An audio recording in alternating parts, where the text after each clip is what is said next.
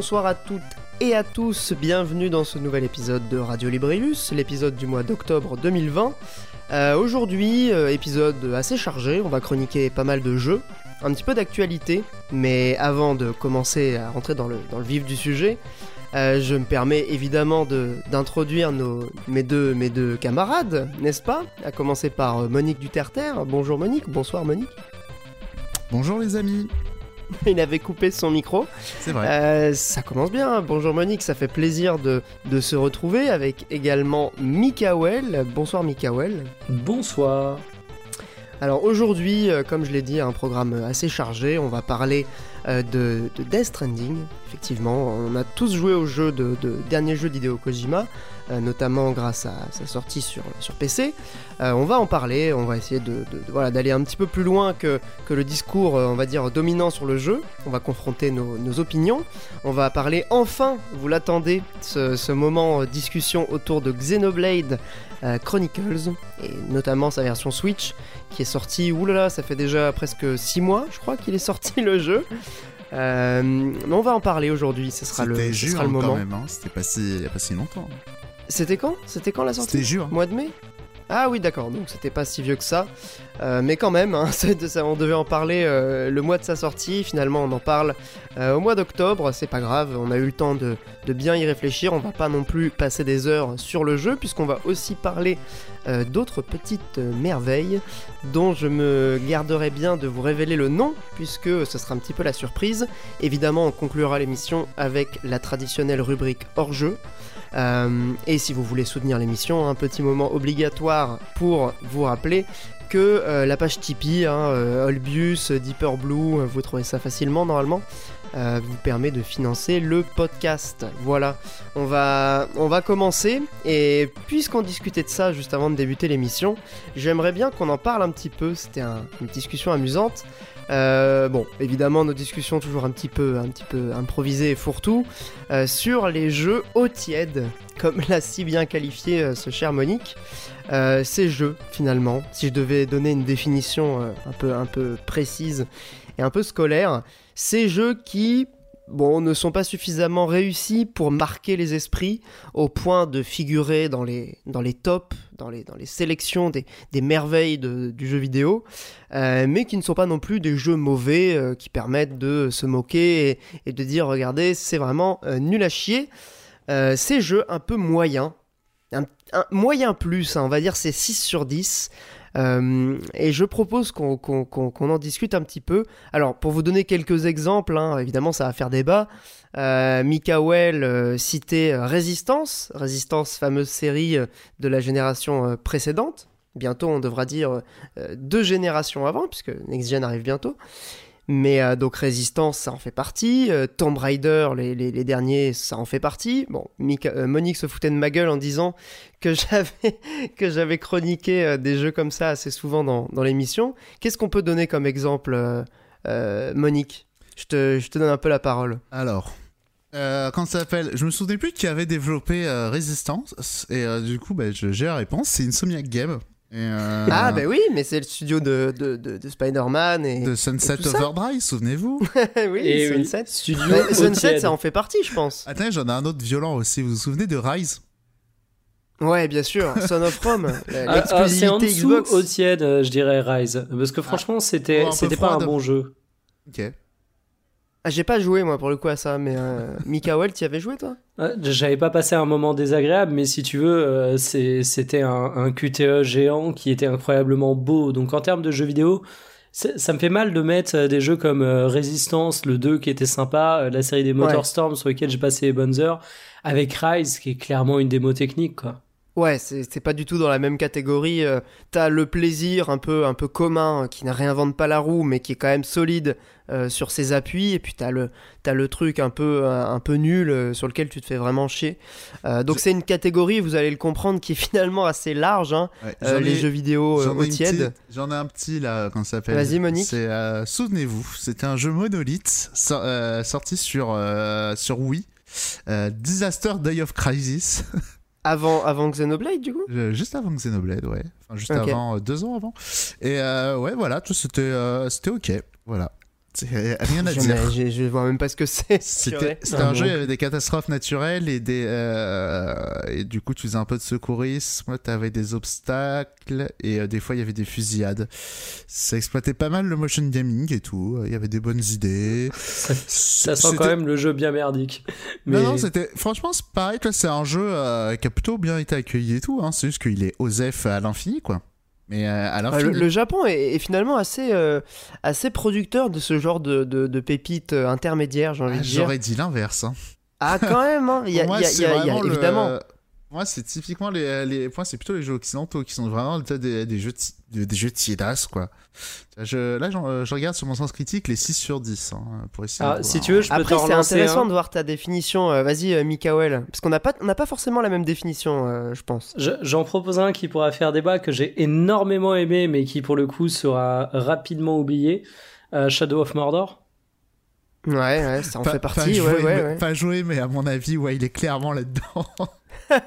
J'ai pas fait le 2. Alors, il paraît que le 2 est meilleur. Ah ouais, il est très Euh. sympa, hein, mais euh, même le premier, moi j'ai beaucoup aimé, mais en vrai, euh, ça fait partie de, de ce truc. C'est pareil, Watch Dogs. Le 1 Oh comme le non, 2. Watch Dogs, c'est mauvais. Non, non, non. je- enfin, Ah le 2, non, le 2 est pas trop mal. C'est pas des mauvais jeux, c'est pas des mauvais Ah, jeux. Watch Dogs, c'est vraiment mauvais. Je trouvais ça vraiment mauvais. Autant, tu vois, euh, Shadow of Mordor était, était vraiment sympa. Euh, Peut-être un peu plaisir coupable, étant donné que qu'il réinvente rien et qu'il est quand même assez. euh, euh, comment dire Qui mise quand même beaucoup sur l'univers pour euh, attirer. Ah, t'avais le système de. Nemesis qui était cool quand même. Et t'avais, c'est vrai qu'il y avait ce truc-là qui était pas mal euh, innovant, donc euh, on peut pas non plus lui, lui en tenir trop rigueur. Par contre, vraiment, Watch Dogs, le premier, bon, c'est, c'est, y a, y a- y a rien d'original. Oh, J'en ai un Toutes les promesses, attends, les promesses de, de piratage en temps réel et tout, c'était tellement accessoire. Alors, alors, Ça, mec, c'était vraiment euh, pour horrible. Pour rester dans l'univers des jeux à licence, Vas-y. alors on va peut-être me trouver un peu dur, mais moi, tellement le jeu Mad Max de 2015. Ah, tellement, mais tellement Putain, j'y ai joué en plus. Hein. J'avoue Bah, que j'ai pas touché à ce truc-là, moi, donc. euh, J'avais la dalle de Mad Max après, Ah, le- mais- après Fury Road. Je revois ma, ma critique où je crois que j'avais dit un truc genre. euh, Hashtag ça fait réfléchir, euh, c'est un jeu pour tuer le temps, mais c'est le temps qui vous tue, tu vois. En, mode- en mode, t'as beaucoup mieux à de ton temps, quoi. C'est Ah, pas mauvais en soi, mais. Non, Crackdown. mais c'est, mais pareil, euh, monde ouvert. Alors, je sais plus qui avait développé euh, Mad Max. Est-ce c'est que c'était Just pas Cause. Ouais, voilà, le studio de Just Cause justement. Ah, veut bah, Just dire. Cause, c'est un bon exemple Mm. aussi. J'en j'en ai un petit, euh, on va dire, mais c'est plutôt, euh, on va dire, avec de, de la prise de recul, mais j'avais bien aimé à sa sortie, c'est Castlevania Lord of Shadow. Ah, mais moi, je, je, Ah, je y mettrais une pas dans cette catégorie. hein. énorme à l'époque. Enfin, il y avait Ouais, plein de gens ouais, qui vendaient le fait et- que c'était le jeu de la gêne. Moi, il m'avait déçu, mais. Alors, euh, ouais, jeu de la gêne, c'est un poil optimiste, mais euh, non, non, c'était, c'est le meilleur God of War euh, que je connaisse. hein. Ah ouais, c'est pas faux. Non, mais pour le coup, celui-là, je le mettrais un tout petit peu au-dessus, genre à la- à- peut-être à la frontière, tu vois, mais Mais après, les j'ai jeux quand même tièdes. du mal à le mettre dans le jeu moyen. Mais quoi. après, les jeux tièdes, c'est des bons jeux, hein. c'est juste des jeux qu'on a oubliés Oui. parce qu'on s'en fout. Ouais, alors c'est oui, genre, c'est euh, Dead Island. Dead Island de ouf. violent, mais oui. Après, en fait, j'ai un catalogue hein, de jeux tièdes hein. qui est monstrueux, quoi. Mais à part le trailer euh, Dead Island, euh, finalement. Et Même Borderlands, hein, pour moi, il est complètement là-dedans. hein. Ah, Ah, Borderlands, il y a des, petit il y a des truc, fans, il y euh, a des fans, attention. Et même, euh, je vais aller plus loin, hein, pour moi, les jeux Naughty Dog. hein.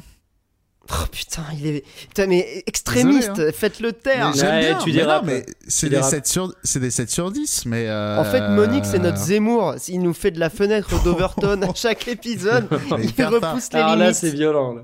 Eh non, il Non, perd- je plaisante. il perd pas parce que je suis désolé, tu vois, genre, c'est typiquement un, un, un doux filet d'eau tiède, le Uncharted, tu vois, t'as oublié que t'as une manette dans les yeux, euh, dans les mains, euh, il y a, Il y a trucs beaucoup de fanatiques yeux, hein, quand euh. même. Non, non, mais il y a beaucoup de fanatiques. Oui, tu oui, prends oui, les, vrai, les- mais les Last là, c'est, là, Non, c'est, à que- titre, c'est à titre personnel, et je Ouais, pense qu'en les- à la limite, les- c- ouais. certains diraient Pardon. exactement pareil des Mario plateformes, tu vois.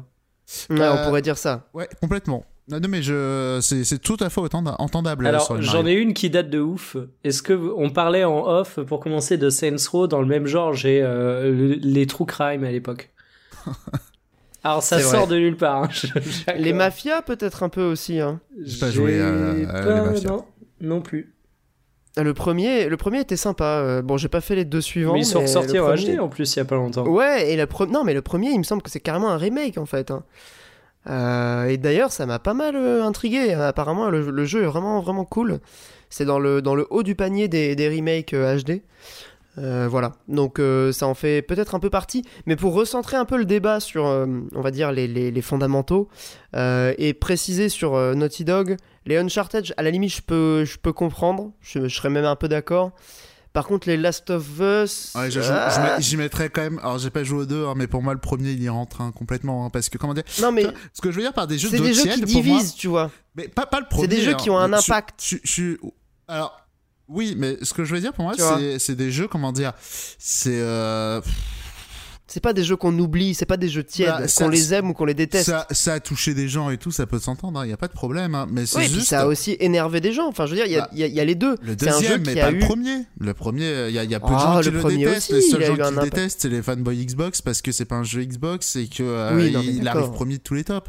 Y a, a Mais ne, juste ça. ne nous rabaissons pas à ces extrémités de, de, de, de chapelle. Oui, mais voilà, tu vois, c'est c'est- c'est un jeu qui est testé juste parce qu'il est populaire, euh, le premier Last of Us. Alors, Il y a quelques gens qui peuvent avoir des griefs sur le jeu, il y a pas de problème, mais je veux dire, le, le- massivement, c'est quand même un jeu très apprécié, quoi. Ouais, c'est c'est- c'est vrai. Mais en même temps, je pense que le, la définition de notre, petit, euh, notre petite introduction, on va dire un peu, un peu fourre-tout, euh, est pas précise. Donc c'est vrai qu'on peut y mettre un peu ce qu'on veut. Mais moi, le truc que Maintenant, j'ai. euh, Alors attends, je rajouterai un truc, c'est pour moi des jeux qui ont peu d'éléments différenciants et remarquables Oui. et marquants, tu vois. C'est des jeux qui ont c'est pas un peu un ça. des jeux qui ont pas un parti, un parti pris fort de DA ou de musique ou de gameplay. Et typiquement, Last of Us, pour moi, il rentre là-dedans. C'est juste. Ouais, mais est-ce qu'on est qu'on se place du point de vue de- du jeu en lui-même, c'est-à-dire euh, une analyse, on va dire, culturelle de, de l'œuvre, ou est-ce qu'on se place du point de vue de la réception, c'est-à-dire les joueurs? Et dans ce cas-là, tu vois, c'est pas du tout le même, euh, la même limonade. Moi, Je te prends un exemple concret, Ouais, God of War. God of War, on peut dire, bon, c'est un jeu qui, même s'il réinvente un peu sa série, euh, sa licence, il n'est pas fondamentalement euh, et radicalement nouveau sur son game design. C'est pas une Il question. reprend beaucoup de choses. C'est pas une question d'être nouveau pour moi, c'est une idée de pas avoir de, de trucs forts, tu vois. C'est de, de, de jeux un peu interchangeables, quoi. Euh, Ouais, ouais. Tu vois, genre euh, Last of Us. Bah, sort les jeux quand même, Sony, euh, les exclus Sony, euh, elles ont un peu, elles ont un peu ce syndrome-là, et pourtant Non, ça elles dépend ont quand même. Ça, ça dépend Ouais. lesquels quand même. Euh, là, je te trouve un peu dur. Mais euh, mais quand c'est des jeux un peu voilà sans relief, tu vois. Genre même les Kirby, hein, je peux concevoir aussi qu'on puisse les, les, les voir comme ça. Mais, Bon, euh, repartons dans la dans la taillade un peu un peu un peu rigolote. Euh, Est-ce que vous avez d'autres trucs- exemples, Ah, moi Bah, j'en je- ai un parfait. des Ah. trucs consensuels Vas-y, euh, Mikael. Ah, mais alors là, ça va être consensuel. Medal of Fais-nous Honor depuis les reboots. C'est vrai que ça marche bien. J'ai j'ai Euh, jamais joué, j'avoue. euh. Oh bah t'as rien loupé. mais je, je regarde un peu dans mes trucs. euh, bah quasiment tous les Assassin's Creed. Hein, euh, Ouais, je suis putain. un fanboy, hein, mais à un moment je dois bien l'avouer. Mais après, il Ah, y a, pas euh, de souci à aimer les trucs un peu tièdes. Hein, ouais, je veux ouais, dire, mais non, bien sûr que non. clairement. hein. Mais il en faut, mais il en faut des jeux comme je ça. veux, Enfin, je veux dire, dire, notre président, c'est quand même Macron. Hein. oh putain, mais merde. Ouais, je Ouais. rigole. ah, pour le coup, Macron c'est plutôt un extrémiste. Un extrémiste. Ouais, bon, Mais, euh, ça dépend. Bah, il, a, il, a, il a viré facho, Il mais se il était quand radicalise, même. s'il vous plaît, euh, monsieur. Bref. Vous lancez pas là-dedans, pitié. Il Mais a- il se radicalise. hein. Et moi je note, il a viré facho, mais bon, euh, voilà, ce sera bah voilà. la citation du podcast. L'eau l'eau a viré bouillante. Ah bah c'est clair qu'on est plus très, on est plus trop sur de l'eau tiède là. On est plutôt sur euh, de, de l'huile bouillante dans la gueule. Est-ce que vous vous souvenez, je recentre sur le jeu vidéo, messieurs, d'un jeu de quad qui s'appelait Pure Pas du tout. Eh ben alors, je prends les notes source critique. Euh, Exhaust l'a noté 5, Hugo de Game Next Door l'a noté 5, euh, Fox a noté mal. 6. euh, c'est très moyennasse et je m'en souviens, on avait pas mal parlé de ce jeu à l'époque. Ah, je vois là, je vois la jaquette. Je Hmm. vois la Ouais, jaquette. la jaquette Ouais. parlera, je pense. hein. Je vois, la, 6,2. je vois la jaquette dans un bac à occasion, mais c'est tout. hein. Bah exactement. non mais c'est typiquement ce genre de jeu. hein. Moi j'y ai jamais joué. hein. Ah, Ah, si, j'y ai joué. J'avais un pote qui me faisait toujours jouer. Autant pour moi, je l'ai jamais acheté. J'ai des trucs un peu plus, euh, un peu plus trivial, euh, je reconnais, tu vois, genre pour moi Dead Space, ça rentre un peu là-dedans. Oh là là. Dead Space, oh t'es dur. Ah, mais Mais il est Oh là vraiment méchant. Il y a rien Il, est, il, il ouvre je- la fenêtre Je d'Overton. déteste Dead Space, j'avoue. Mais euh, c'est non seulement Euh, je Resident Evil 7. que Resident Evil 7, pff, c'est pas vraiment parce que c'est quand même un jeu qui a essayé de proposer des trucs. C'est juste que c'est des propositions de merde, mais euh, c'est beau dit comme ça. Oui, parce qu'à- C'est beau dit comme ça. Parce qu'après, voilà, il y a d'autres trucs, il y a des jeux qui ont essayé et qui se, qui se rétablent un peu. Tu vois, pas genre des foirages total, mais tu vois, genre les jeux de Souda, je trouve toujours que c'est que des jeux ratés, mais euh, des fois ils se ratent pas trop. Et euh, ça fait parfois des bons jeux, mais euh, Après, je pense que dans la catégorie Tiedas, faut également aller chercher sur les jeux de lancement. Tu vois, si je te dis Heavenly Sword, ça Ah te ouais. parle ou pas? Euh, Ouais. jamais joué, mais je vois ce que c'est. ouais. Et Typiquement, jeu Tiedas. Mais ouais, mais même en jeu de lancement, euh, Killzone, Zombie U, euh, typiquement, Ah ouais, euh, c'est c'est des jeux. tellement ça euh, quoi. C'est des exemples parfaits quoi. C'est des jeux euh, pff, vraiment, euh, voilà quoi. C'est bon, bah c'est bien gentil, euh, mais bon. Euh, Donnez-nous euh, donnez-nous de la cam, donnez-nous la vraie cam. Bah, c'est ça, fait- fait- faites-nous rêver, les amis. Mettez des paillettes dans vos jeux, même s'ils boitent un peu, mais un peu de paillettes, quoi. Ouais. Pour mettre des euh, étoiles dans les yeux. Ouais, là, j'avoue, euh, j'étais plus inspiré avant euh, de tous ces jeux un peu, un peu mous. euh. Bah, en vrai, désolé, hein, je vais me faire assassiner, mais euh, Darksiders 2. Alors, Oh là là. je suis fan de Darksider 2, mais euh, c'est tout à fait recevable ce que tu dis. Même le premier, hein, tous les Darksiders, ouais. franchement. Le, le Ah, le premier, premier j'ai pas osé, mais. Non mais il est non, sympa, toute la mais série. Je comprends. encore une fois, c'est des jeux qui n'ont pas marqué non plus. euh, tu vois, genre, moi j'aime bien le premier, j'ai pas fait les, les suivants. Mais euh, bon. alors que moi, voilà, j'ai fait, on- alors que moi, j'ai fait tous les épisodes plusieurs fois, tu vois. Mais euh, bon. Purée, je- carrément. Fanatique. Le 2, sans exagérer, j'ai dû le faire 5 fois. Mais euh, Tiens Alors, mec, je reconnais complètement. Et- est-ce que je peux faire tapis et tenter un. Je tente un all-in sur une proposition globale? Allez. Vas-y, vas-y. L'ensemble des nouvelles IP d'Ubisoft sur ces dix dernières années, tu vois, avec euh, leur jeu de snow, euh, le For Honor, tu vois, toute cette catégorie de jeux là. Cruel, Putain, mais. c'est violent. euh, cruel, mais juste. Hein. Euh, Cruel, mais juste. Regarde, Wildlands, euh, j'ai plus leur nom de jeu de snow encore une fois, mais tu regardes. Ah, The euh, Division. Mais, mais The j'ajoute- Division. euh, J'ajoute, j'ajoute aussi, euh, il y a quelques exceptions près, Warner. Hein. Ouais, mais Warner, Warner, c'est un peu délicat derrière parce qu'ils sont, Bah, ils sont moins gros, ils Batman. sont un peu. Bah, il y a les Batman, les Seigneurs des Anneaux, euh, Mad Max aussi, je crois, c'était Warner. Enfin, il n'y a pas tous les Batman. Si, les- tous les Batman, c'est eux. Hein. Ah ouais, je croyais que Bah, c'était en que vrai, Origins. c'est dur, parce que le premier Batman, tu peux pas dire que c'est Tiedas, quoi. Ouais, le premier. Arkham le, le- Asylum, le il a tellement inspiré de jeux derrière sur son Ouais, système allez, de sûr, combat comment et dire, tout. comment dire le, le- le premier, je le valide, mais ah, pareil, tu vois, j'aime beaucoup le deuxième aussi, mais euh, alors. Le coup de l'épouvantail, euh, c'est un peu. Genre, c'était un truc qui revenait beaucoup du oh là là, il casse le quatrième mur, c'est complètement fou. Euh, Ouais, ouais. Mais, mais Oh, la genre. voix. c'est- La ouais, c'est- voix veut tellement tout dire sur ce que tu penses. Alors, Arte franchement, euh, je ciblais personne. C'était vraiment, je voulais faire genre une. Cibler personne. Mais euh, quand ça s'appelle? Mais non, mais, c'est- mais oui, enfin.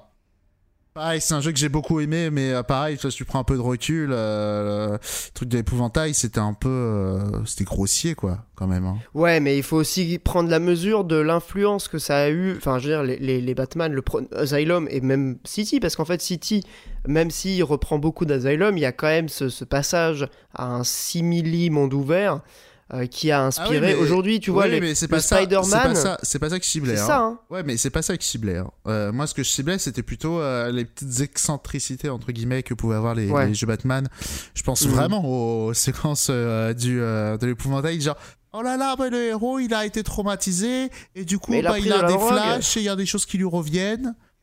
Syndrome de stress Petit accent du post-traumatique. sud cette fois. Ouais, je, Pourquoi vraiment- l'accent Je suis vraiment très mauvais en accent, donc là j'essaie de, de, de- d'échanger les voix.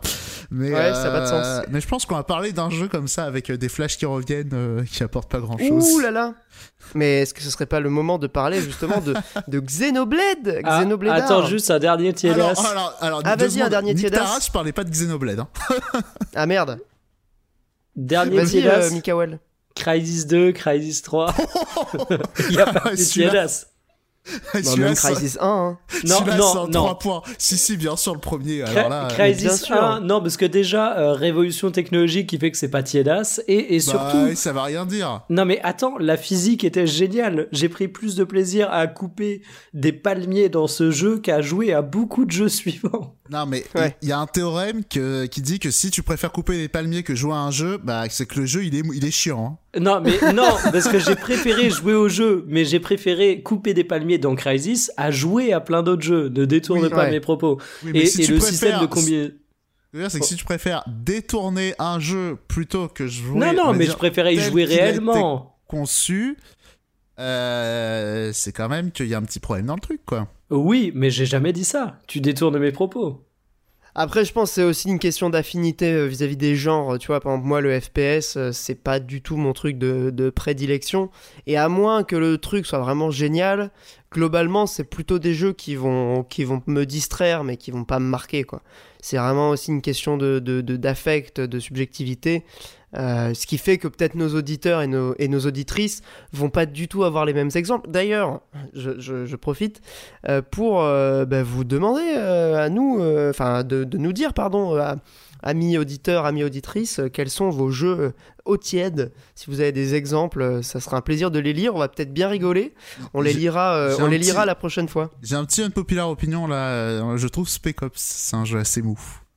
Oh là là là là là là, Voilà. mais l'extrémisme, l'extrémisme. Hashtag Je- je euh, suis un peu- rejouer à MGS3. euh, il dit les mêmes choses mais de manière intelligente. Donc, euh, Non, mais vraiment, je suis un peu Oh. d'accord. Maintenant, pour le coup, on peut pas lui reprocher de ne pas essayer à nouveau. On est encore dans cette catégorie de jeux qui essayent. Voilà, donc c'est un peu délicat de lui, de lui Je- jeter des je, pierres. je suis moyennement d'accord parce que je trouve qu'il qu'il tente pas grand chose. Mais euh, Ah, en fait, oh ça dépend, là. ils tentent pas en gameplay. Bah, il y, en a qui vont te dire Oh, bah, quand tu, fais des balles perdues, ça peut tuer des gens. Après, t'as une cinématique triste quand même. Oh, on n'a jamais vu ça dans un jeu de tir. Hein. Voilà. Ouais, bah peut-être que c'était le premier jeu euh, un peu un peu occidental, le grand public, euh, qui était sur cette euh, cette veine-là, quoi. C'est possible, hein. Je sais qu'il a beaucoup il a beaucoup marqué. Euh, à ce compte-là, si on parle vraiment du, du gameplay pur, on pourrait dire, bah, Nier Automata, tu vois, il a pas non plus énormément. Et pourtant, ce qu'on disait euh, tout non, à l'heure, t'es pas- T'es fou, Nier Automata. C'est un, jeu qui a des parties pris forts de partout. Même dans son gameplay, il y a des parties pris forts quand même. Faut Oui. pas exagérer. mais bien sûr, mais je sais bien, des, mais c'est plutôt des micro-bouts du jeu qui vont s'intégrer à un ensemble qui est quand même relativement euh, connu, tu vois. Enfin, oui, mais tu vois, la proposition est pas tiédasse. Tu, tu Ah vas pas te dire. Non, il y a une proposition radicale. tu, tu vas pas te dire je peux offrir Nier Automata à n'importe qui et je suis sûr que ça passera par exemple tu vois pour moi il y a cette notion comme le aussi dans le Assassin's Creed, euh, bien sûr. Il y a le côté, il y a le côté jeu du peuple, c'est ça? Bravo le mépris. Hein. non mais il y a le côté consensuel mais eh, encore une fois moi c'est la plupart de mes c'est c'est ça mon pain quotidien j'ai pas peur de ouais, le dire mais il hein. n'y a pas aucun mépris. euh, Non, non, vraiment, il n'y a pas du tout de, de, de mépris. Au contraire, J'y pense. Euh, c'est moi, ça me fait 3 aussi plaisir. cette année que j'ai beaucoup aimé, qui est un peu comme ça. Ça m'arrive de jouer à FIFA, vous voyez. euh, Bon, je pas- et, et tu dis ça Non, on mais quand je joue à FIFA, qui je dit ça plaisir. m'arrive de prendre le métro ou des trucs Exactement. Non, mais je veux dire, il n'y a absolument pas de, hiérarchie entre tout ça. C'est après à chacun de, se positionner. Mais puisqu'on parlait de, propositions euh, radicales, euh, je propose qu'on attaque euh, la. hum, Alors, j'hésite entre Death Stranding et Xenoblade pour commencer.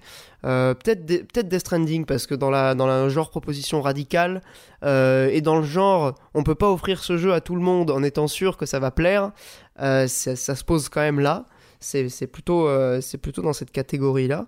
Euh, donc Death Stranding, hein, on on a déjà parlé dans l'émission, Mikael nous avait fait une chronique sur le jeu au moment de sa sortie sur PS4. Et sans C'était spoiler. l'année dernière. Sans spoiler, effectivement. C'était l'année dernière, donc euh, fin d'année 2019, au moment des bilans euh, et des, des tops de, de la décennie. Alors non, c'était le numéro de novembre. Ouais, mais c'était à peu près, enfin c'était à la fin d'année, quoi. Ouais, mais c'était Euh, pas l'épisode. ensuite- des- Je veux dire, c'était pas l'épisode des Gotti. Je veux dire, si les gens veulent spécifiquement réécouter ça. Ah oui, si vous voulez le réécouter, ce sera l'épisode d'avant, euh, le top de la décennie. Avec Star Euh, Wars. quoique, Mikael en parle un peu avec Star Wars, ouais. Mikael en parlait aussi dans son top de, de la décennie, c'est dire si le jeu lui a plu. Euh, moi, j'ai eu l'occasion aussi de, de revoir un petit peu ma copie sur, sur Death Stranding, que j'ai pris sur PC. tu y as joué plus de deux heures c'est ça que tu veux dire? Ouais, voilà, j'ai eu l'occasion de comprendre ce que ce que ce qu'était ce jeu un peu agaçant de prime abord, euh, notamment avec euh, ses injonctions euh, permanentes, euh, fais ceci, fais cela, ce qui m'avait vraiment saoulé euh, au début. Mais c'est un jeu qui a beaucoup plus que ça en fait à, à- à offrir et à raconter. Euh, et, et ce cher Monique, hein, il y a joué également récemment. Euh, donc euh, je vais je vais te laisser nous donner un peu ton ressenti, Monique, et puis après on va on va réagir. à tes, à tes propos. Bah c'est ça, on va... Alors déjà, Death Stranding, on replante. hein. Alors déjà, je, je tiens à préciser que je parle en tant que Kojifag. Déjà, c'est important de planter le décor. Et bah, du coup, Death Stranding, voilà, les trailers. on se disait, ouais, c'est c'est complètement fou et tout. Même si, euh, alors, Mikael le disait aussi quand il avait parlé du jeu, hein, mais la communication du jeu avait été quand même assez barbante, assez euh, relou. On a, on comprenait rien.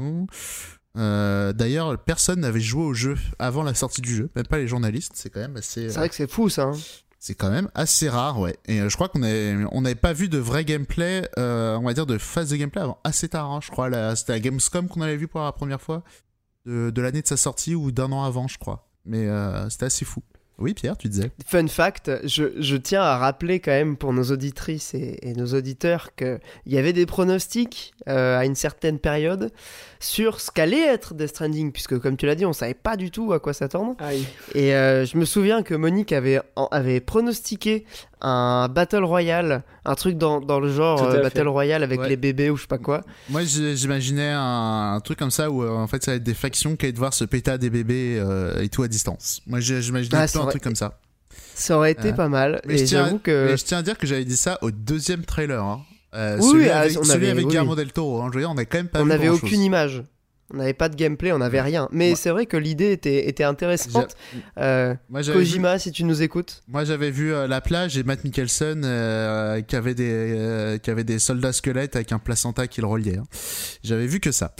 Et donc voilà, les trailers c'était un petit peu relou tout ça. Et du coup, le jeu sort sur PS4, le jour même il l'annonce sur PC. Bon bah très bien, Euh, j'ai- quand même une 1070 à amortir. J'attends la sortie euh, de Death Stranding. Je l'achète Day One. J'attends deux mois pour le lancer parce que euh, voilà, je, je on n'est pas une contradiction près. Et euh, du coup, bah, je lance ce jeu. J'en avais beaucoup entendu parler. J'en ai entendu quasiment que du bien. Euh, parce que Pierre a commencé le jeu aussi entre temps. J'avais déjà eu ses premiers retours euh, quand. Ses premiers retours enflammés sur le jeu après avoir euh, traité la Enfin merde du jeu. compris.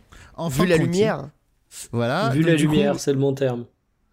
du coup, voilà, la proposition un peu radicale du jeu, genre lol, c'est un jeu de randonnée et tout. Moi, ça me sauçait bien. Et du coup, bah, j'ai commencé le jeu et euh, globalement, je suis allé de déception en déception. C'est-à-dire que vraiment, euh, quand, je prends euh, les éléments du jeu bout à bout, vraiment, je trouve qu'à peu près tout est pourri. C'est euh, même les sensations de marche qu'on a, qu'on a beaucoup vantées, je les trouve assez loupées. Et euh, enfin, pas lou- enfin, comment dire, au global, je veux dire, l'intérêt de randonnée dans Death Stranding, je trouve quand même assez loupé. Du coup, c'est un jeu que j'ai fait quasiment en ligne droite parce que voilà, c'est pas un jeu que j'ai, c'est un jeu que, globalement que j'ai bien aimé, mais j'ai pas pris beaucoup de plaisir à comment dire. euh, pris beaucoup de plaisir à y jouer. C'était pas désagréable, mais euh, c'était euh, ok vu. Voilà. Et, euh, et après, voilà. Peut-être le moment où on va échanger sur le jeu parce que. Bien sûr, non, mais j'étais en train de réfléchir justement à, à, à quoi répondre en fait, parce que c'est vrai que c'est très compliqué de, de parler de Death Stranding sans, sans spoiler aussi son, son scénario, puisque finalement, euh, on pourrait quasiment séparer les deux parties et en faire euh, de- deux analyses euh, totalement distinctes. Ouais, mais je suis pas. puisque dans...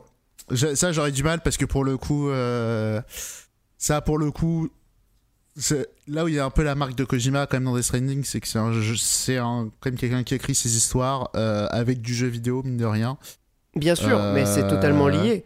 Mais tu peux te passer, je pense que si tu veux passer toutes les cinématiques et totalement zapper le, scénar, tu peux te concentrer sur la livraison, euh, c'est possible. Maintenant, je pense que tu passes à côté du, propos du jeu, euh, qui est euh, sûrement mal raconté, hein, on, est tous d'accord là-dessus, mais qui est pas non plus inintéressant. Et ce que je trouve intéressant dans ce que tu as dit, c'est les, les sensations de marche. Alors, je saurais pas vraiment me prononcer là-dessus, parce que vraiment le game feel est assez particulier. Euh, là où vraiment je trouve le jeu euh, remarquable, c'est dans euh, les... Comment dire dans l'espèce de flow, alors c'est pas un flow de roguelite euh, d'action ou de, de jeu vraiment euh, de stratégie qui va demander une concentration euh, maximale, c'est plutôt un flow de d'instinct en fait. Il y a un côté un peu instinctif à, réagir quand tu vois des rochers, tu vas utiliser ton, ton scanner, tu vas éviter l'endroit où tu peux te péter la gueule. Enfin, il y a un truc de décision im- immédiate quand tu, quand tu observes le jeu qui euh, rend le truc assez euh, fluide et assez instinctif quand tu commences à comprendre. Alors, Et ça, pour le coup, j'ai bien aimé, moi. Alors, j'ai ouais. vraiment aimé cet aspect. bah justement, moi, c'est précisément ce truc-là que je trouve loupé. Parce que justement, en main, je trouve que c'est euh, plutôt intéressant. Mais justement, la, la, la, la manière de. Comment ça s'appelle? Euh, Tu dis, genre, oui, machin, il y a des rochers qu'il faut éviter et tout. Franchement, bah, pas trop. Hein, parce que euh, à partir du moment où t'as la moto, de toute façon, tu fais tout le genre moto. Donc, euh, tu, tombes, tu tombes plus, t'en as plus rien à foutre. Ouais, mais ça, tu, enfin, perso, moi, je me suis carrément, euh, quasi, enfin, quasiment interdit, hormis pour les moments où j'avais des routes, tu vois, Ouais, à- mais c'est un, traverser. c'est un- c'est un jeu, comment dire, c'est un jeu de Tistakanoviste et tout. euh, c'est un jeu pas performatif, mais c'est un jeu d'efficacité.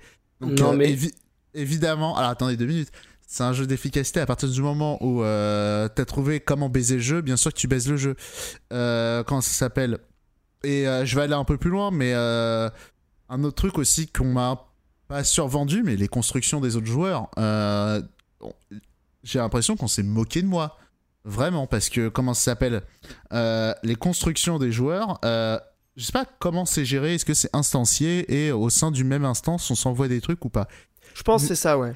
De toute façon, tu les vois. euh, t'as as un menu dans les dans les Ouais, paramètres où tu peux probablement, voir mais- les gens avec qui t'es connecté. Mais euh, c'est pas ça, c'est que de toute façon, en, en réalité, que les trucs soient posés par des joueurs ou par le jeu, qu'est-ce que, foncièrement, qu'est-ce que ça change? Parce que moi, honnêtement, Ah, des constructions, j'en ai quasiment jamais fait, pff, rien à foutre. Bah, ça change le principe, ça change le propos Ah, mais du jeu, ça ah oui, change, pour le coup, ça change euh, totalement le propos. Je, je hein. reviens juste sur un truc que tu as dit avant, parce que j'ai pas eu le temps de réagir, mais Vas-y. je, euh, je considère pas qu'à partir du moment où tu as la moto, tu fais le jeu en moto. hein. Déjà, Ah moi, ouais, non, surtout la je, montagne. je considère que fait toute la l'exosquelette montagne à moto. hein.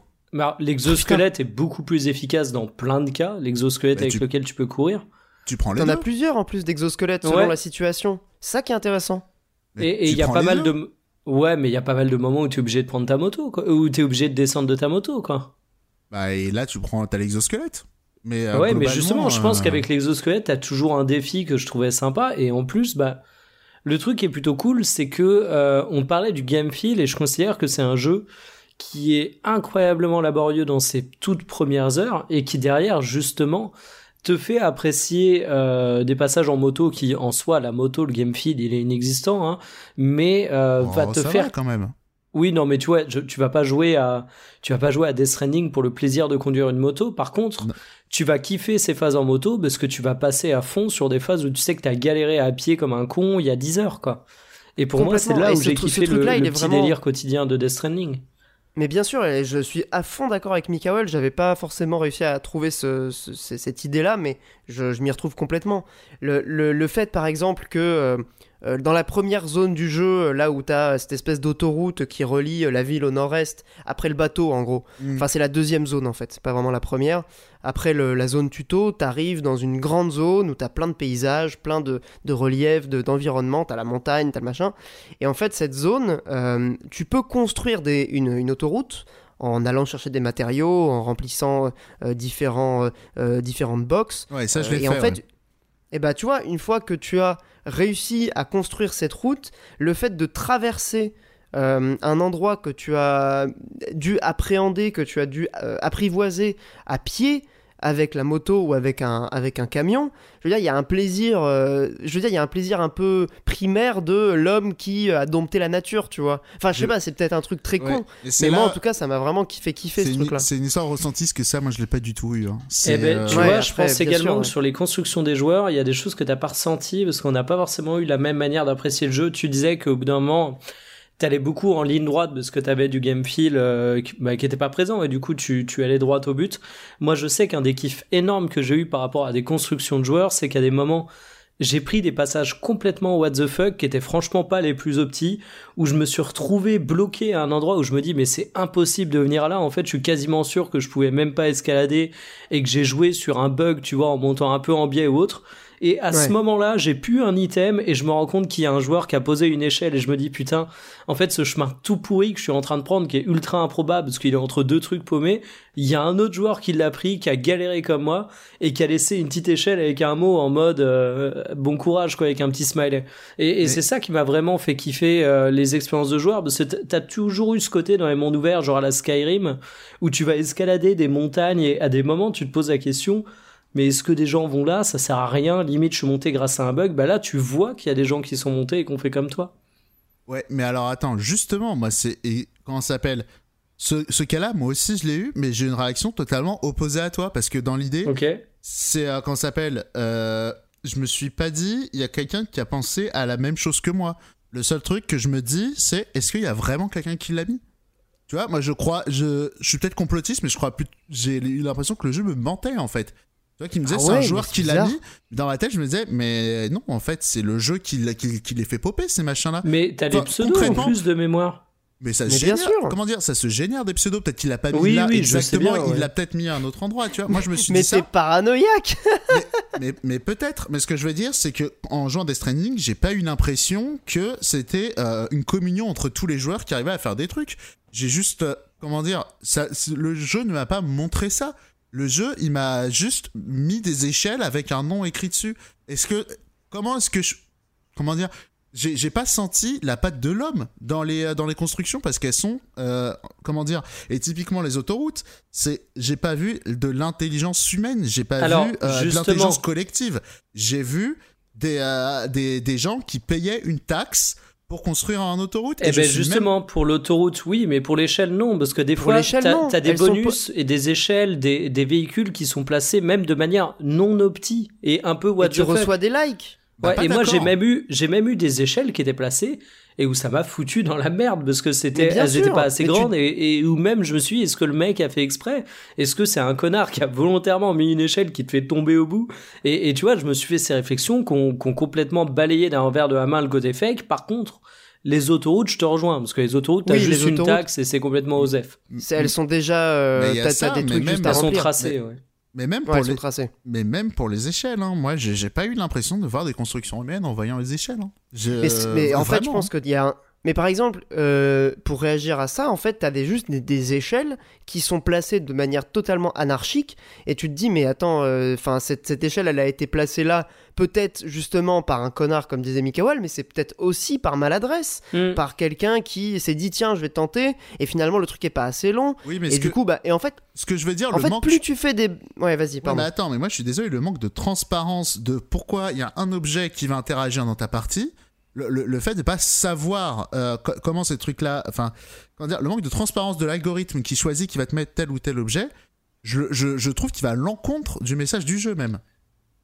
Mais je comprends pas. Mais je pense qu'à un moment, c'est un peu comme euh, quand tu parles de ta suspension d'incrédulité pour des œuvres de fiction. Bah là, je pense Ouais, que complètement, t'as ouais. t'as- t'as le même effort à faire. Après, Ouais. euh, est-ce que t'es capable de le faire ou non? Est-ce que le jeu te donne suffisamment de matière à rentrer dedans ou pas?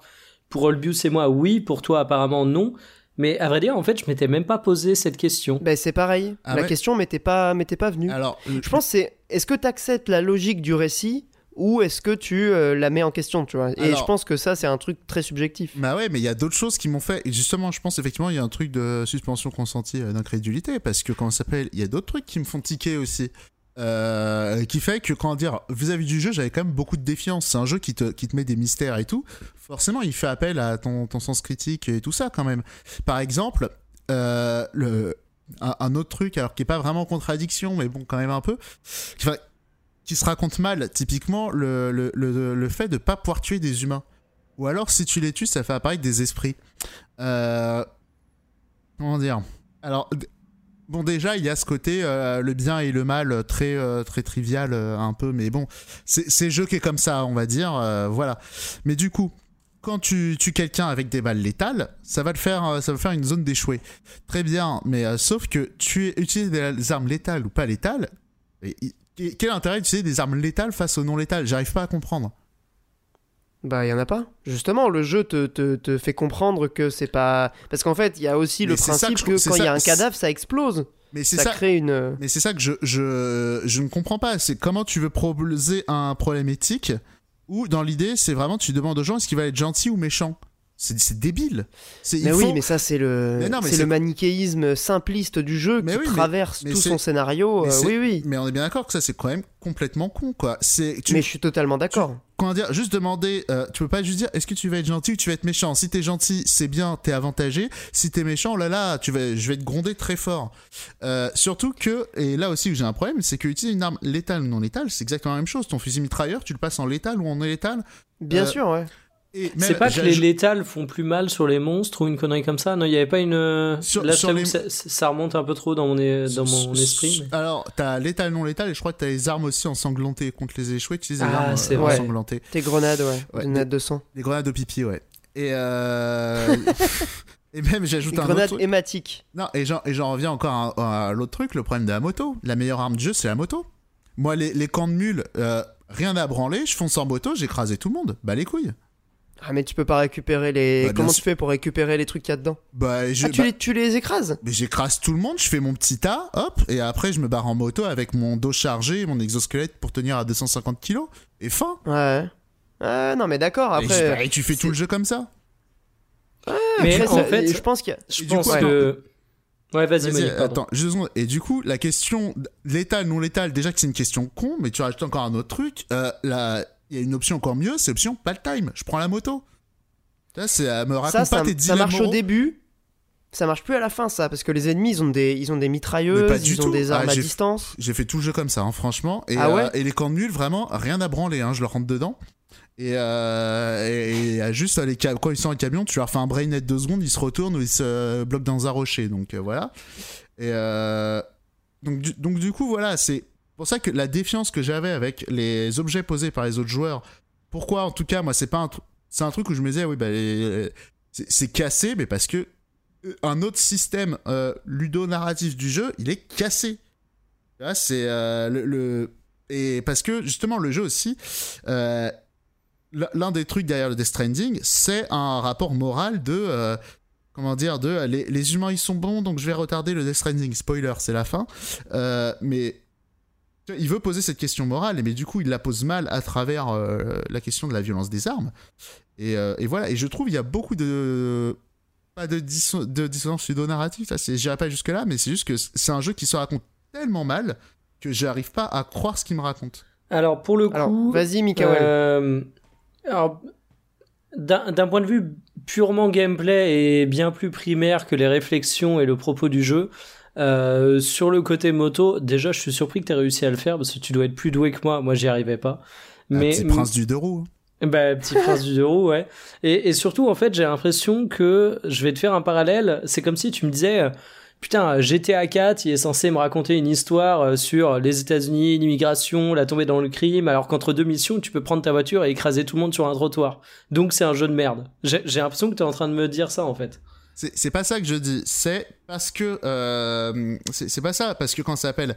euh, le fait de pouvoir. euh, comment dire Moi, moi c'est juste que je- les éléments. Du, la manière dont le jeu se raconte à travers ces éléments de gameplay, ils sont en dissonance avec lui-même. Non, c'est que tu as essayé volontairement de péter le gameplay, parce que Mais pas- en soi... mais pas euh, du tout, hein. Pas, pas du tout. C'est juste que je suis en moto. Pourquoi je devrais descendre de ma moto? Bah, euh, y- a des adversaires, bah, j'essaie de les écraser et ça marche bien, donc euh, bah, je continue. J'ai pas à me poser la question des létales, non létales, tu vois. Et, euh, et, en fait, c'est juste, en fait, c'est pas ce point-là hein, que je critique, c'est juste, c'est globalement, il y a beaucoup de choses que le jeu essaie de raconter avec, euh, avec ces systèmes de jeu qui. euh, c'est un problème de narration nul en fait. C'est pas un problème de. euh, c'est c'est juste que le jeu se raconte très mal. Euh, et euh, il, est là mon problème en fait. hein. Sur le se raconte très mal, je suis d'accord avec toi, mais j'irai pas forcément parler de cet élément précis parce que j'a- j'aimerais bien savoir le malheureusement on pourra jamais le savoir, mais euh, le nombre de joueurs qui a eu cette expérience où il a tracé tout le jeu en défonçant les camps à moto. Et, et je suis loin d'être sûr que c'est euh, après encore une fois je, je m'avance sans avoir aucun élément, mais je suis loin d'être que- sûr que c'est quelque chose qui a été généralisé. Et plus que les camps, hein, même les échoués, je l'ai passé à moto. hein. Ah Ouais, ouais, mais- mais, non, mais il y a des moments où tu Alors, peux pas. il y a des moments où tu peux pas parce que t'as des collectes dans des zones, mais sinon oui, Mais moi oui. aussi je Oui, traçais voilà. en camion au milieu des zones. Hein. euh. À part, à part les collectes, euh, sinon. Mais pareil, en moto, t'es beaucoup plus agile pour zigzaguer entre les, euh, entre les fantômes. Oui, et, tu, et même si tu te les prends, en fait, tu vas tellement vite qu'ils te stoppent pas. Tu Euh, peux pas, ils peuvent, ils peuvent pas te rattraper. Alors ça, ça m'est arrivé aussi de, de- Mais ouais. ouais, ça m'est arrivé aussi de faire ça. Euh, pour réagir sur la, discussion euh, d'ensemble, je pense qu'il faut séparer deux, messages du jeu. En fait, il essaye de raconter un peu pas mal de trucs. C'est un jeu qui parle de beaucoup de choses maladroitement. Il parle du bien et du mal, donc ça c'est vraiment le côté euh, euh, très simpliste, euh, manichéen du jeu. Bon, c'est pas, c'est pas son, son, point fort. Il essaye de parler un peu d'écologie, il essaye de parler un peu de, du rapport de l'homme euh, à, à, la construction, à l'environnement, à comment on gère euh, l'expansion. Enfin, c'est intéressant sur plein de points. C'est très maladroit sur, euh, sur la majorité du jeu. Mais, mais je pense que si tu isoles le thème central de la connexion, là, en fait, pour des gens qui ont été sensibles, à savoir qui ont qui ont adhéré finalement à ce principe de, de connexion euh, avec les autres joueurs, mais aussi de connexion à travers, euh, bah, à travers le, scénario du jeu. On, on entrera peut-être dans le détail après, mais je pense que cet, aspect du jeu est réussi, la partie euh, connexion. Maintenant, tout le reste est très bancal. Et je pense que euh, essaye d'en faire trop. En fait, c'est un jeu qui essaye de, parler de trop de trucs et qui du coup euh, se disperse et, et, et, fait maladroitement pas mal de choses. Mais il y a quand même une idée centrale que je trouve réussie et bien menée, c'est l'idée de la connexion avec les autres.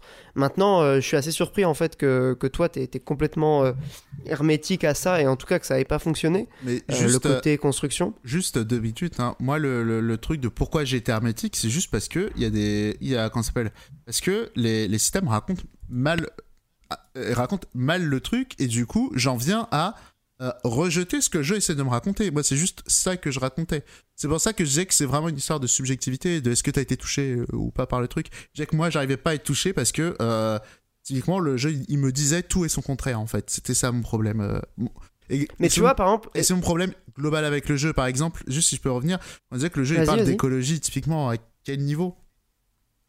Bah, rien que son univers, euh, son univers sur le Death Stranding, c'est un peu une métaphore de l'effondrement. Est-ce que on continue Est-ce que les humains ont encore leur place Je veux dire, quelle responsabilité pour les générations futures qui portent le poids de, des, des conneries des générations passées? Est-ce que c'est un truc inéluctable? Enfin, Bon, après, c'est peut-être moi qui suis, qui suis concerné, on va dire, par ces questions-là en temps normal. Ouais, moi, je trouve qu'il parle pas d'écologie pour le coup. Bah oui, au contraire. Parce que, justement, c'est tout le contraire. À quel moment il y a, à quel moment le Death Stranding, justement, parce que le truc qui est dit, c'est que le Death Stranding, il est inéductable. C'est, c'est pas la faute de quelqu'un. Bah oui, mais c'est ça qui est intéressant justement. Enfin, en tout cas, moi, ça m'a renvoyé à mes questionnements. Oui, mais et puis je trouve que le après, jeu. Après, le jeu, il... ouais, le jeu, il permet effectivement de se projeter et de se poser des questions. Ça, y a pas de problème. J'ai juste qu'encore une fois, le jeu, il, il, est pas clair dans ce qu'il raconte, quoi. Non, ah bah ça, je suis. C'est chacun y voit midi à sa porte. Parce que, hein. Ça, c'est vraiment un truc. Euh... Je, là, je vois pas en quoi il me parle d'écologie. Hein. Non, bah après, en ça, fait, c'est vraiment. Je pense... Et, et, je pense que l'explication, elle tient dans exactement ce que tu as dit, Olbius. C'est-à-dire qu'en fait, Olbius, il t'a il, il t'a donné des arguments qui font qui. En fait, la, la, situation dans laquelle te met Death Stranding, c'est une. Enfin, du moins, le monde tel qu'il est dans Death Stranding te met face aux conséquences que tu pourrais avoir face aux problématiques écologiques, mais il parle pas d'écologie. En fait, il te met juste dans une situation similaire si les conséquences d'un désastre écologique arriveraient. Et c'est pour ça que je considère qu'il parle pas d'écologie, qui te met dans une situation qui peut te faire penser à l'écologie, mais qui peut te faire penser à plein d'autres trucs. Et c'est pour ça que je bah comprends oui. parfaitement que tu dis que c'est pas clair, mais c'est qu'en fait, il te met dans une problématique où, euh, où t'es dans un, comment dire, bah, t'es dans l'introspection en fait. T'es es un peu forcé de, de, de, scruter les questionnements que le jeu euh, va, va faire, enfin euh, va, va éveiller en toi. Et c'est ça que je trouve à la fois euh, génial et en même temps euh, très bancal parce que du coup il n'y a pas vraiment, il y a l'intention de, de, de, des auteurs de, de Kojima avec ce jeu, elle est finalement assez floue hormis cette idée de connexion que je trouve quand même assez claire et assez nette dans le jeu, mmh. assez affirmée, euh, tout le reste, c'est de l'ordre de l'interprétation personnelle, du ressenti, de comment tu vas interpréter euh, tel ou tel élément. Enfin, après, voilà. En fait, ça t'interroge plus sur la société que tu as perdu, le, le, lien humain que tu as perdu, que sur les problématiques qui pourraient amener ça. Typiquement, euh, ça t'amène sur ce que pourrait conduire un désastre écologique, mais ça te fait pas réfléchir au désastre écologique en lui-même en tant que tel, ouais. Et après, tu as aussi toute la question de la solution euh, proposée par le jeu. Il euh, y a aussi un peu ce fantasme euh, purement technologique d'un monde ultra connecté. Et en même temps, le jeu essaye de. Enfin, en tout cas, moi, je l'ai ressenti comme ça, et peut-être que c'est juste une interprétation, mais il essaye aussi de, de, questionner un peu la, la, limite de cette hyperconnexion à travers certains moments où, tu sais, genre, T'as le personnage de Guillermo del Toro qui va faire venir Sam dans la douche parce qu'il dit c'est le seul endroit où on n'est pas écouté, tu vois. Et ça, tu vois, enfin, c'est peut-être un détail dans le jeu, mais chez certaines personnes, ça peut évoquer, ça peut faire naître des questionnements vis-à-vis de choses très concrètes, euh, ce qui est à la fois la force du jeu et sa limite, euh, sa limite quoi, je trouve. Après, euh, juste, si dans les points positifs, justement, effectivement, moi j'ai noté plutôt la force évocatrice du jeu. C'est le, je trouve du coup que le jeu, comme, comme je trouve qu'il rate pas mal sa manière de raconter quelque chose de qui tient vraiment debout Enfin, je, trouve qu'il il passe un peu à côté de ça. Néanmoins, effectivement, il a une force évocatrice. Il, a il a beaucoup de trucs assez évocateurs à l'intérieur qui fait qu'on peut y voir beaucoup de choses. Personnellement, j'ai plutôt vu euh, un truc anti-autoritaire, euh, un peu à la Metal Gear pour le coup. Mais voilà. J'ai surtout vu ça parce que le délire de le monde il est foutu, c'est les Américains qui nous sauvent. évidemment que c'est un peu trop gros et, et qu'il y a quelque part hein, une critique un peu de l'hégémonie américaine que Genre, ils sont. Genre, ils arrivent à se regarder que le nombril et que, effectivement, la solution, elle viendra forcément que, tu vois, ils pensent à reconnecter. Que, ils cherchent à reconnecter que les États-Unis, alors que euh, frérot, t'as le Canada qui est beaucoup plus près que la West Coast, quoi. Enfin, c'est ce que je veux bah dire. Donc, pour le coup, euh, pour le coup, moi, autant j'ai beaucoup apprécié euh, tout ce que le jeu pouvait amener à penser, les problématiques indirectes qu'il pouvait évoquer avec son environnement, avec l'expérience de jeu globale qu'il te propose autant toute la partie euh, scénario et narrative en elle-même, euh, déjà je dois avouer j'en ai quasiment aucun souvenir aujourd'hui. Et déjà c'est ça en dit plutôt long, je pense, sur ma mémoire, mais également sur ça. Mais surtout, je, enfin même à l'époque, j'avais trouvé plutôt Osef, tu vois. C'est c'est pas dans c'est pas dans les dialogues, dans les personnages, dans ces éléments que le jeu me marquera, quoi. Après, il y a un point qu'on n'a pas évoqué, et je pense que ça sera, c'est un point qui va faire euh, consensus, j'espère en tout cas, on va, tomber d'accord.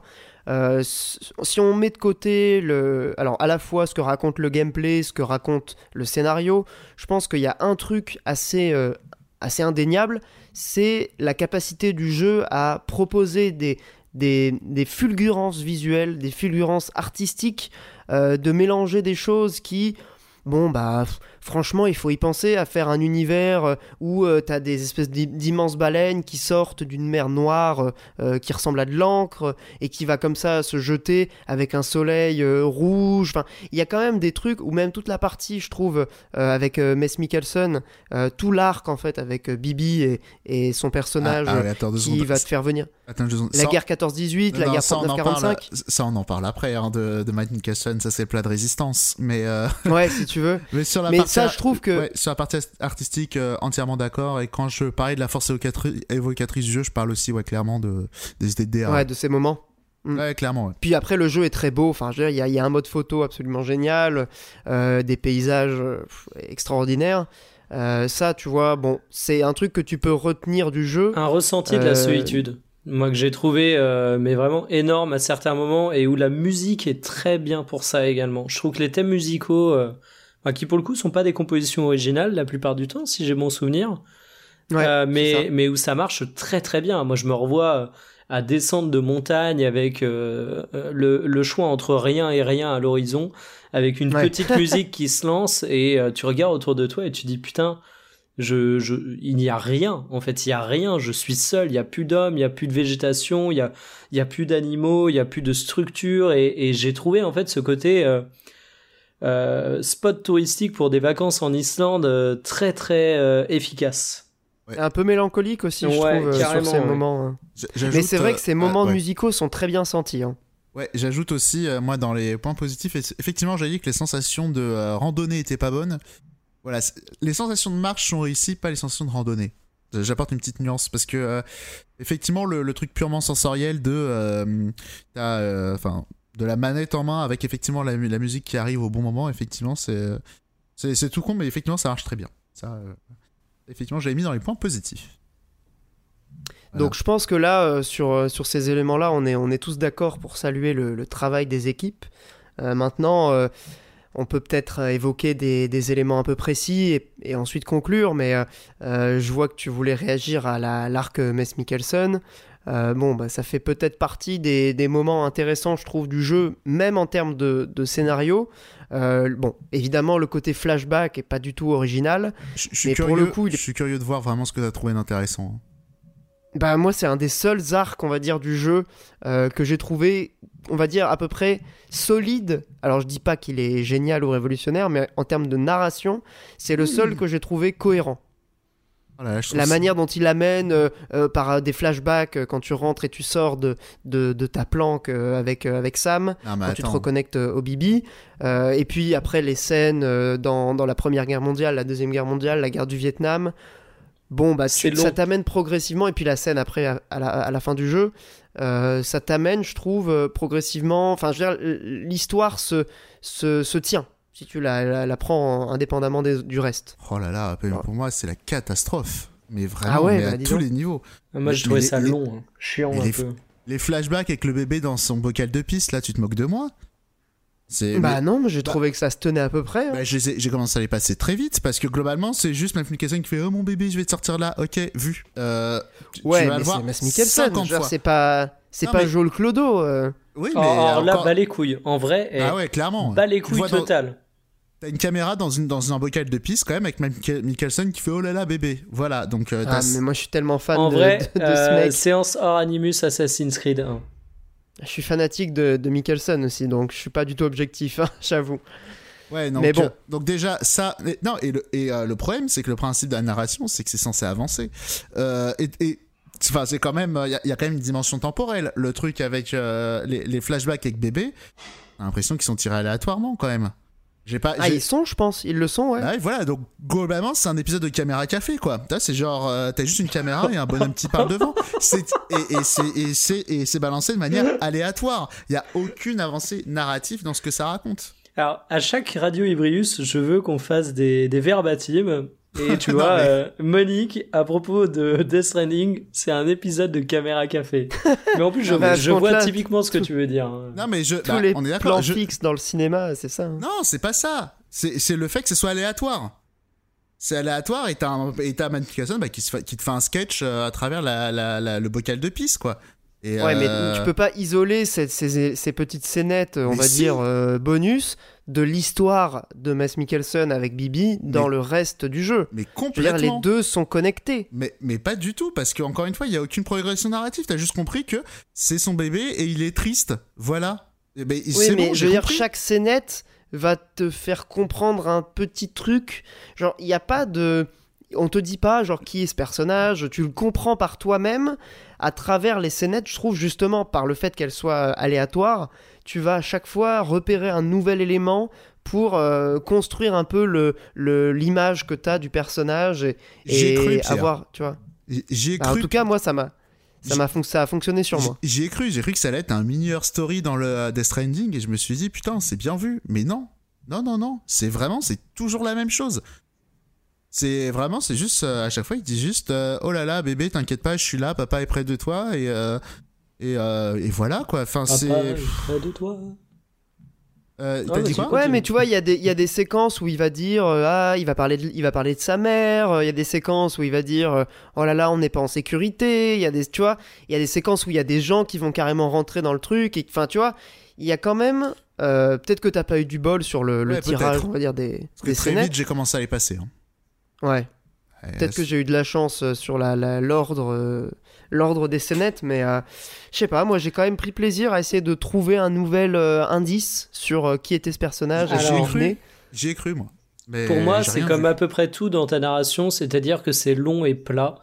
Euh, c'est un Ah peu ouais. comme tous les petits dialogues que tu as en remettant des éléments aux habitants. C'est les seuls liens humains que tu es censé avoir. Ils sont censés euh, te créer euh, cette passerelle avec l'humanité. Et moi, ma passerelle, j'ai trouvé dans des échelles plus que dans les mecs qui te parlent.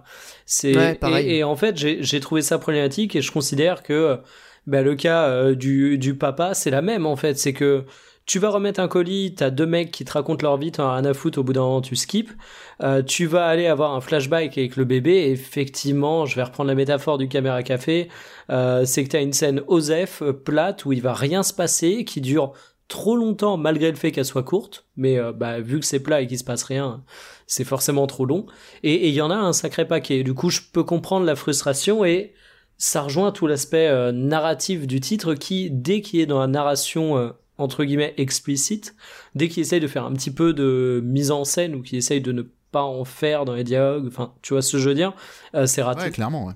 Mais j'arrive parce que je reprends mes notes. J'avais écrit dans, dans, la narration, j'avais écrit bégaiement. Mais c'est ça en fait, le problème narratif du jeu, c'est qu'il bégaye. Typiquement, les scènes de bébé là, aléatoires, c'est un bégaiement. C'est, euh, il te dit plusieurs fois la même chose répétée. Et, ça se retrouve aussi à d'autres moments de la narration. Typiquement, euh, la fin avec Cliff, euh, c'est dramatique. C'est, on t'explique le truc. Une demi-heure après, tu vois une cinématique du truc qu'on t'a déjà raconté. Mais pourquoi tu me le re-racontes, abruti? Et, toutes les interventions aussi de, de, de Maskman, là, le truc avec le noir, là. Le, le, masque noir. ouais. Mais lui, pareil. Heartman. Non, euh, le masque noir, euh, le, militaire là. Euh, lui aussi, il bégaye, il te raconte des choses que, que tu viens de voir avant. Et c'est ça pendant tout le jeu. Mais c'est dramatique. Oui, mais toutes ces, moi, moi c'est ce qui m'avait saoulé au départ, euh, c'est que euh, le jeu répète, euh, c'est, il radote énormément. Les, moments aussi où tu vas avoir des, des, personnages qui te parlent alors que tu es en, livraison à l'extérieur, pour te répéter un truc, pour être bien sûr que tu as entendu et que tu as compris, bah, c'est, très agaçant. C'est ça que je parle de le et t'as ça ouais. partout, dans tous les aspects du jeu. Enfin, au niveau narratif, t'as ça partout. Mais ça, c'est vrai, hein. ça, je, ça, franchement, je, je suis complètement d'accord. Maintenant, je trouve que c'est un jeu qui, quand tu regardes sur la, la globalité, est très inégal. Et ces moments, euh, on va dire, communs sont très plats et très chiants, comme a dit euh, Mikael. Euh, mais il y a certains, certains passages qui vont être vraiment des, espèces de pics de, de, de fulgurance extraordinaires. Mais je les attends, hein, parce que Cliff, là, moi j'attends que, tu, que tu me dises un moment fort, parce que Vraiment, la fin, hein, j'en reviens. Euh, Maskman, euh, quand il dit oui, machin, j'ai fait ça pour amour par la présidente. Euh, alors, déjà, il dit ça. Tu, tu vois la cinématique d'après, mais alors, du coup, il l'a pas fait par amour. C'est la présidente qui a appuyé sur son doigt. Wesh. J'avoue. Non, mais et, et, le jeu, mais il déborde de trucs comme ça. C'est vraiment. attends, qu'est-ce que j'ai mis encore comme Mais alors, la question, c'est est-ce que c'est si important que ça dans le jeu? Enfin, parce que moi, aujourd'hui, alors le jeu a peut-être des ambitions là-dessus sur lesquelles il s'est planté. Mais euh, cette partie, encore une fois, je l'ai oubliée et les dialogues euh, dont je décrivais euh, l'ennui abyssal qui me suscitait, bah, au final, je les passais et j'étais au bout de, quelques heures, j'étais en mode OSEF complet. Et, je considère que c'est pas trop grave qu'ils se plante là-dessus et que ce qui reste et ce qui est important, c'est ce qui fait le quotidien de tes 50 heures de jeu, c'est les phases de gameplay en fait. Bah moi ça a duré 30 heures, hein, si tu veux tout savoir, le jeu je l'ai fait vite et j'ai Alors je t'ai dit, je, je, sais plus combien d'heures c'était, mais même sur tes 30 heures, euh, les phases purement narratives, au final, elles représentent pas tant que ça. Ouais, quand même, hein, mine de rien, euh, rien que la fin Oui, il y a des longues cinématiques. Euh, la fin est bavarde. Et encore une fois, et encore, c'est un jeu qui se raconte avec le gameplay, encore une fois, donc... admettons que t'es que 5 heures de cinématique, mine de rien, du narratif, t'as quand même beau... Enfin, c'est quand même une part importante du jeu. C'est difficile d'en faire abstraction. Et euh, typiquement, il y a des trucs. Enfin, les. On en revient quand même aux scènes de, de, flashback euh, militaire avec euh, Mad Mikkelsen, mais c'est dramatique. C'est quand même. Donc, donc, attends, tu fais trois phases, à la fin de la troisième phase, le twist, c'est Mad Mikkelsen qui fait Oh mon fils Bah, frérot, ça fait quand même trois fois quand même. Ouais. C'est. Bah, merci, mais. D'où bah, le, setting est, le setting est suffisamment euh, nouveau et, assez surprenant pour que moi ça ait pris. Après, je pense qu'il faut aussi. Pourquoi, euh, pourquoi il l'a reconnu la troisième fois? Ah, il a pourquoi il pas vu de, de, Ouais, arrête. non, non, Olbius, j'ai envie de défendre le jeu, mais là, on se tait et on accepte Monique. Franchement, mais, mais, bien sûr que le jeu. J'ai peut-être loupé un truc, hein, je veux bien. Mais euh, non, mais le jeu est énervant, hein, c'est sur, plein de points, le jeu est très énervant. Et du coup, ça euh, maintenant, je on se moque de moi. Bah après, je rejoins Mikael. Est-ce que c'est finalement si important que ça euh, quand tu retires ton expérience, qu'est-ce que tu retiens du jeu? Ouais, mais je Moi, je retiens surtout une proposition ouais, vraiment. Mais je reviens à ce que tu disais tout à l'heure. Attends, non, non, moi je rebondissais sur le truc que tu disais. L'histoire de Man Mikkelsen, quand même, elle fonctionne bien. Moi, je te dis d'où bah écoute, moi je trouve qu'elle elle, m'a touché, tu vois. Après, c'est peut-être euh, c'est, peut-être euh, très subjectif, encore une fois. Je, je l'ai trouvé sympa. Euh, c'est un des trucs que j'ai trouvé à peu près cohérent, que j'ai à peu près compris. En fait, j'ai compris ce que le jeu voulait raconter, j'ai compris la manière dont il racontait cette histoire. Alors que le reste, l'histoire avec les deux sœurs, euh, euh, la meuf là euh, qui était enceinte, machin, qui avait son, son cordon ombilical relié avec le monde des morts et tout, j'ai pas compris. Tout, tout le scénar avec la présidente, je l'ai trouvé insupportable. La meuf qui joue la présidente, elle, elle, elle, est, elle est tête à claque. Ah non, mais le, Genre, le- la- Amélie là, insupportable. mais Je extraordinaire. pouvais pas la voir. Le truc Amélie, vraiment, j'ai failli m'étouffer. C'est, j'ai vu pas mal de vannes sur le jeu en mode, ouais, euh, fragile, I'm not fri- so fragile et tout, c'est ridicule. Mais Amélie, mais à l'aide. C'est la pire. Mais non, mais, Mais c'est la pire. C'est le le- pire perso du jeu. mais non, mais c'est le jeu de mots avec son nom. Mais j'ai cru que j'allais mourir. Parce qu'en fait, Amélie? elle, elle- elle te dit, mon nom c'est Amélie parce que âme c'est un mot, Amélie c'est un mot porte-manteau entre âme qui mine soul en anglais et là il mensonge. Mais j'ai- j'ai j'ai- j'ai pris, j'ai pris mon, mon petit Je me portrait. souviens pas de ce truc. J'ai- pris le por- mon portrait de Kojima en haut de ma cheminée, j'ai fait Qu'est-ce que t'as fait? Quoi? Pardon? C'est dramatique. Ah non, c'est chaud. C'est Enfin, très chaud. Mais, Non, mais mais par c'est- contre, là, en Vraiment, fait, j'ai arrêté de respirer, j'en pouvais plus, c'était un truc Je de pense fou, que c'est tu- nul à chier tu t'attardes sur des détails dont on s'en bat les couilles. On dirait une vidéo du Randall, mec, euh, ce que t'es en train de faire. Oh, le bâtard Putain, le, le Non, mais en plus, quoi. avoue que cet argument est appuyé comme ça dessus, avec la, Non, c'est parce que. le- non, c'est la parce dramaturgie que... tu y apportes, c'est du Randall. Non, c'est parce que, comment ça s'appelle Justement, je- mais je reparle de mon ressenti, parce que j'avais vu beaucoup de vannes sur le nom des personnages. Ah, et c'est pas un truc qui m'a dérangé pendant le jeu, mais Amélie, j'ai trouvé ça dramatique. C'est c'est vraiment celui-là que j'ai trouvé. euh, qui- Je me souviens pas s'il explique justement la. je la vais être honnête, je m'en rappelais plus. Si, si, elle l'expl- elle l'explique quand elle est sur la plage. Et, et la plupart des trucs où. Justement, je trouve, mine de rien, Fragile, en plus, je trouve ça marche plutôt bien. Parce que. euh, Mais oui, mais c'est pas le pire du tout. Parce hein. qu'elle le fait sur le ton de la blague euh, tout le temps et à la fin elle le fait un peu en guise d'adieu et, euh, et, et pour le coup je trouve que sa, sa punchline avec son nom est pas trop ridicule euh, Earthman s'est fait un peu sur le ton de la blague et tout euh, même Mama enfin bref tous les autres je trouve que ça va mais Amélie c'est grotesque Mais de toute façon, Amélie, euh, enfin toutes les scènes sur la sur la plage, elles sont elles sont c'est- C'est grotesques. surtout que c'est fait en mode super solennel et on, euh, solennel, et on en revient au bégaiement. Le, le- quand ça s'appelle, euh, quand elle t'explique son nom, Amélie, et elle dit Ouais, ça va, euh, Hamdoulillah, j'ai vu, les, euh, vous êtes gentils les Américains, je vais retarder le Death Stranding. Euh, ça dure euh, une demi-heure, non, peut-être pas une demi-heure, mais ça dure longtemps, où c'est juste, elle est posée sur un lit d'hôpital et, euh, et elle te raconte le jeu. Mais tu fais Très bien, mais en fait, je le sais, ta gueule. Euh, on, on me l'a déjà raconté juste avant. Et là, on te le raconte oui. et on va te le Mais remontrer oui. après. Mais c'est dramatique toute cette fin. Mais t'as raison, Monique, mais tout, sur tout ça, t'as raison. Maintenant, euh, je pense que pour, euh, pour conclure sur Death Stranding, Voilà. euh, moi je Mais retiens bon finalement le reste. Tout ça, je, tout ça, mais en plus, moi j'étais consterné hein, dans ces séquences. j'étais, on était tous consternés. Je veux dire, on, est, on, on va pas commencer à défendre l'indéfendable. Je dis juste que le jeu a tellement d'autres choses intéressantes que ces phases, finalement, euh, euh, quand, tu, quand tu fais le bilan, euh, elles pèsent pas lourd par rapport à, à toutes les bonnes idées que, que, que le jeu apporte. Oui, mais le jeu, il a mis la beaucoup proposition. de moyens. Ouais, mais le, le truc quand même qui me pose un peu problème, alors, encore une fois, c'est quand même un bon jeu, hein, j'ai bien aimé, hein, Death Stranding, il n'y a pas de problème. Néanmoins, le jeu, il met beaucoup de moyens à tout ça. Il, met beaucoup de Et moyens. Il a, pas pris, le. Il a pas pris des, des acteurs de fou pour faire un jeu de marche. Il a pris des acteurs de fou pour faire des cinématiques. Mais est-ce que euh, c'est pas le paradoxe de Kojima, ça? Enfin, moi, je- j'en entends parler depuis euh, que je suis gamin, euh, de ce Kojima qui est euh, un game designer génial, mais qui a toujours voulu faire du cinéma, mais qui sait pas en faire et qui a, qui a pas de, qui a pas les Mais- outils, qui est mais- pas capable de faire une bonne histoire. euh. euh, c'est une simplification un peu rapide hein, de dire qu'il cherche à faire du cinéma parce qu'il a toujours utilisé les codes du jeu vidéo pour, euh, Oui.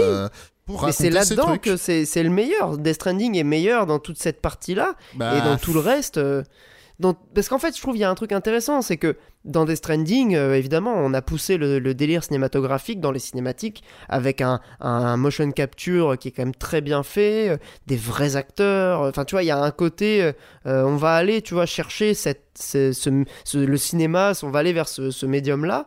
Euh, et en même temps, le- là où le jeu est vraiment bon et là où le jeu est vraiment mauvais, c'est précisément quand il essaye de faire du cinéma, ça se plante, et quand il fait du jeu vidéo et qu'il raconte par le jeu vidéo, euh, ça fonctionne. Donc il y a Bah, ce truc un pas. peu paradoxal. Je trouve je trouve justement que moi, il se plante justement en essayant de raconter des trucs avec un jeu vidéo. Justement, il, il se raconte mal en jeu, en tant que jeu. Bah non, mais je trouve pas. Au contraire, c'est plutôt l'inverse. Mais, euh, mais, euh, après, c'est ce que si un truc sur lequel j'ai commencé, c'est une question de sensibilité et c'est un jeu qui ne m'a pas touché. J'ai passé, un- j'ai quand même trouvé que c'était un, bon moment, mais euh, effectivement, j'ai pas été touché.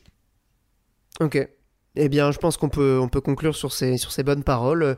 Euh, N'hésitez pas à donner votre avis sur Death Stranding dans l'espace commentaire. C'est toujours un plaisir de vous lire. Parlons peut-être maintenant, euh, euh, sans spoiler cette fois, de, de, de Xenoblade. Euh, Xenoblade Chronicles, que Michael n'a pas ouais. fini. Excuse-moi, juste, je rajoute un petit point sur Death Stranding et, sur le fait que quand même il a, c'est quand même un, un naufrage narratif. Enfin, ludo-narratif, c'est quand même un échec. C'est quand même, excuse-moi, les, les phases de boss dans la boue là, à l'aide. Bah, les phases de boss euh, de, de Michelson ou les phases de boss de, des échoués? De la baleine géante à la fin. hein. Ouais, ouais, ouais. C'est- quoi Bah, ça ça, Qui- qui- Ouais, c'est un ça paradoxe. Bah, c'est visuellement c'est génial. Pour moi, c'est une fulgurance artistique euh, géniale. Oui, oui, Et après, à euh, jouer, c'est nul à yesh. Mais oui, mais justement, un boss, typiquement, c'est un élément ludonarratif. Un boss, c'est fait pour raconter quelque chose dans un jeu, un boss. C'est pas. c'est triste quand c'est juste un sac à PV, un boss. Et euh, justement, enfin, typiquement, un adversaire dans un jeu vidéo, c'est euh, un, un- peu l'équivalent d'un passage descriptif dans un roman. C'est la manière de se battre ou de vaincre un boss, c'est une manière de décrire un personnage. Et, son histoire et tout. Et là, qu'est-ce qu'il dit, Kojima? Euh, euh, Gros tabou, euh, MDR, euh, grenade de pipi. Wesh. Mais qu'est-ce que, qu'est-ce, que tu fais, Idéo? C'est. Et surtout que tu prends les tu prends la plupart des jeux Kojima, ça a toujours été des moments dantesques, les boss. Bon, MGS 5, on le met un peu de côté. Mais euh, d'habitude, c'est toujours des moments qu'on, retient, qu'on met en avant. Et il y, a eu- il y a eu plein d'idées géniales euh, par le passé pour raconter des trucs. Et, euh, et là, enfin, c'est. Bref. Mais en fait, ça résume bien un jeu qui souvent va être davantage dans l'esthétique et qui va faire passer ses messages par le visuel. Et je pense que les boss, c'est la même en fait. C'est que c'est des purs partis pris artistiques, scénographiques qui vont être super impressionnants et qui vont te renvoyer à ta condition de voyage, à l'exploration des environnements que tu vas avoir, les situations face auxquelles tu vas pouvoir être confronté. Et c'est exactement ce que je te disais sur le passage en moto qui, en lui-même, manette en main, va pas être agréable, mais qui, grâce au contexte, va t'apporter quelque chose. Et les boss, pour moi, dans Death Stranding, c'est typiquement ça. C'est que t'es au milieu de euh, ton Islande avec à peu près rien et rien, je le redis, et d'un coup, tu as un boss gigantesque qui bouleverse l'équilibre et qui crée une situation qui est une situation de tension. Alors après, en termes de gameplay pur et d'affrontement pur, je te rejoins, c'est nul à chier. Mais pour moi, en fait, j'ai quand même pris du plaisir dans ces boss par rapport euh, à la situation, par rapport au contexte, par rapport à comment ça, voilà, et comment ça allait casser ma ma petite progression quotidienne. Alors après, je Ouais, suis d'accord. Tu, euh, tu peux faire c'est- exactement mais- la même chose en faisant un gameplay réussi durant les phases de boss. hein. Par contre, non, ça mais ça, c'est totalement vrai. J'en- J'entends bien l'argument, encore une fois, euh, de la Mm. force évocatrice, de la DA, des situations, hein, pas de souci. Mais c'est vrai que c'est dommage. Mais juste- je rejoins totalement Monique. Mais C'est que, hyper euh, dommage. C'est juste que, d'un point de vue, on va dire, euh, ludo-narratif, encore une fois, de raconter quelque chose avec un jeu, c'est c'est consternant. C'est Mais est-ce que c'est pas aussi un jeu qui est piégé pour conclure aussi Et ça, c'est peut-être une ouverture qui a pas vraiment de réponse. Mais je pense que ça, c'est un truc qui, euh, quand on aura des post-mortem, quand on pourra revenir dans quelques années sur le jeu, euh, va faire débat. Parce que euh, pour moi, c'est un jeu qui est aussi prisonnier de son statut. euh, de voilà de jeu à gros budget dans une période aussi où les où les jeux coûtent de plus en plus cher ce genre de projet c'est quand même des, des projets euh, euh, très très très chers donc le fait qu'on ait des affrontements armés, le fait qu'on ait euh, des boss, est-ce que c'est pas aussi euh, le, piège du cahier des charges où finalement le jeu est meilleur dans tout ce qu'il a de, pacifiste entre guillemets, en tout cas de non de, sans confrontation et sans combat.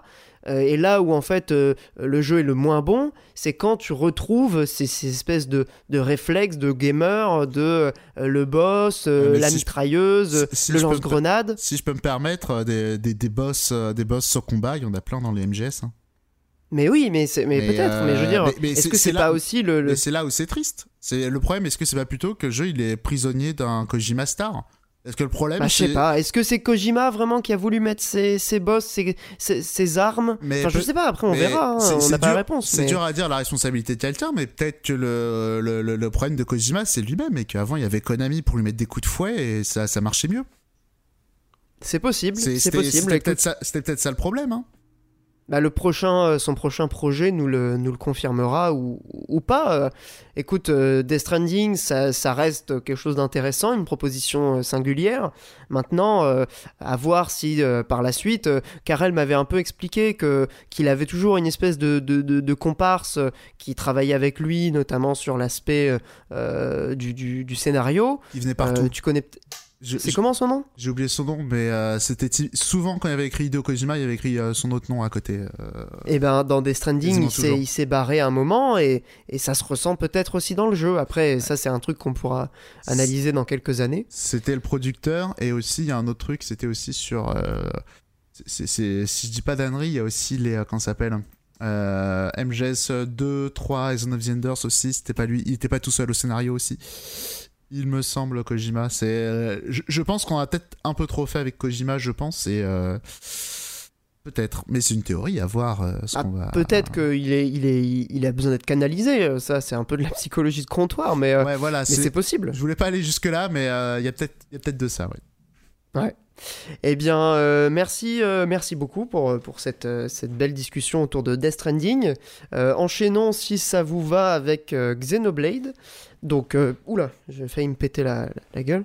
Euh, Xenoblade, donc on va, on va pas spoiler puisque Mikael n'a pas fini le jeu. Euh, simplement, je voulais te lancer, Monique, parce que je sais que toi, tu es vraiment un, grand fan. J'en suis également. en quelques mots, rapidement, pourquoi c'est pourquoi c'est un, un JRPG important et pourquoi aussi c'est un JRPG qui peut s'adresser à quelqu'un qui n'est pas forcément familier, euh, n'est pas forcément familier du genre. Oh, j'ai quand même déjà beaucoup parlé. Selon toi, est-ce que c'est pas à toi, à toi plutôt d'en parler un peu plus? Bah écoutez, euh, moi, moi j'en avais aussi un peu parlé dans, dans, dans, des épisodes précédents, il faudrait réécouter nos, nos différentes discussions. Je crois pas qu'on en avait parlé, hein, justement. Je crois que c'était bah, On l'avait un peu évoqué. Je crois que c'était que dans bah, le on avait, Il me hein. semble... Ouais, on avait peut-être évoqué dans une intro euh, en disant qu'on allait justement développer dans un, dans un épisode suivant. Euh, non, bah écoutez, Xenoblade, euh, ça a été sujet de moult discussions entre nous euh, en off, hein, dans nos discussions Twitter notamment. c'est donc Xenoblade, c'est un, c'est un jeu que, qu'on, avait pas mal résumé en le JRPG de la synthèse.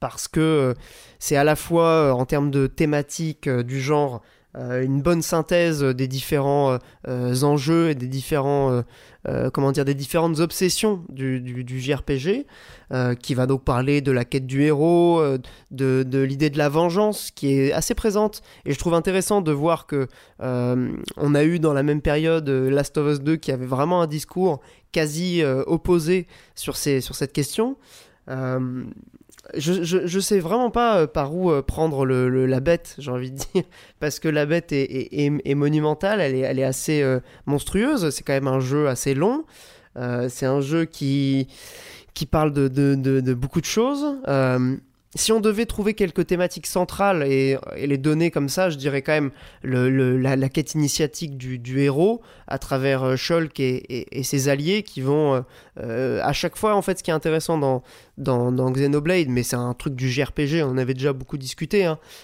c'est un trope assez classique.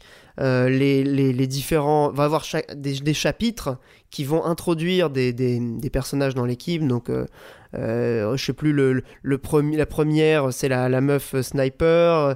Ensuite, tu vas avoir le, le petit euh, Nopon. Et en fait, donc chaque chapitre va introduire euh, une partie de l'univers, le développer. Et en fait, ce qui est intéressant, c'est que chaque membre de l'équipe va apporter, mettre en relief un trait de la quête du héros euh, un aspect euh, qu'il doit dépasser ou qu'il doit atteindre pour, euh, bah, pour accomplir finalement son, son destin, n'est-ce pas? Le, destin de, de Shulk. Bah, Et ce que je trouve pas mal... Ouais, vas-y. Ouais, désolé. Hein. Ce que, ce que j'allais dire, c'est du coup que l'un des tropes de, de JRPG, c'est du coup, c'est un héros qui s'élève grâce aux autres. ouais, exactement. ouais. C'est ça, et c'est un truc qu'on voit énormément dans Xenoblade. Et pourquoi justement un JRPG, ça permet particulièrement de raconter ces histoires, ces récits collectifs, c'est que justement chacun a un rôle, chacun s'enrichit et, euh, et plutôt que passer par des descriptions C'est ce que je disais tout à l'heure. euh, dans un bouquin, pour décrire un personnage, tu fais un passage descriptif. Dans un jeu vidéo, où il y a de l'opposition, en tout cas, euh, c'est dans sa manière, on va dire, de résoudre les affrontements. Typiquement, euh, Rain, c'était le, le petit balai, c'était le balèze à l'école, et euh, Shulk, c'était un peu le, euh, le, le bisu intello. Et du coup, Rain, ça va être typiquement le tank. Ça va être lui qui va prendre les agros en combat. C'est un exemple. Euh, tu prends même, euh, ça s'appelle, le Nopon. Euh, c'est un personnage qui fout le seum à tout le monde. C'est aussi un tank parce qu'il fout le seum. Euh, mais comme il est nul en bagarre, il fait que des coups de vis, il a que des que des crans de contrôle, il a que des poisons, il a que des trucs pour endormir, il a pas des vraies performances de combat. Et, et ça, quand tu y réfléchis, tu peux le retransmettre à pas mal de persos. Charla aussi, c'était c'est un Une infirmière.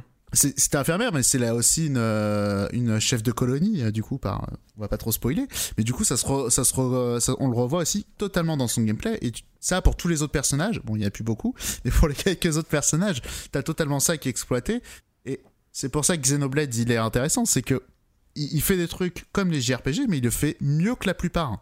Et, euh, et, et sur les thématiques un peu divines, donc on renvoie à l'épisode de Persona 5 sur les thématiques euh, gnostiques, parce que Xenoblade, c'est la fête euh, au niveau de ces symboliques-là. Ah bah complètement. Et c'est intéressant de euh, voir. C'est vraiment la Ça fête. part d'un truc comme Persona d'ailleurs, ça part d'un. Bon, Persona est dans un univers très réaliste avec le quotidien des lycéens, mais, mais Xenoblade en fait, ce qui est intéressant, ça, ça part d'un d'un d'un enjeu, on va dire assez classique de d'un univers de fantasy euh, un peu mécanisé, on va dire entre la fantasy à la Star Wars quoi, de la fantasy qui a des éléments de, de Science technologie fantasy. science fantasy, voilà.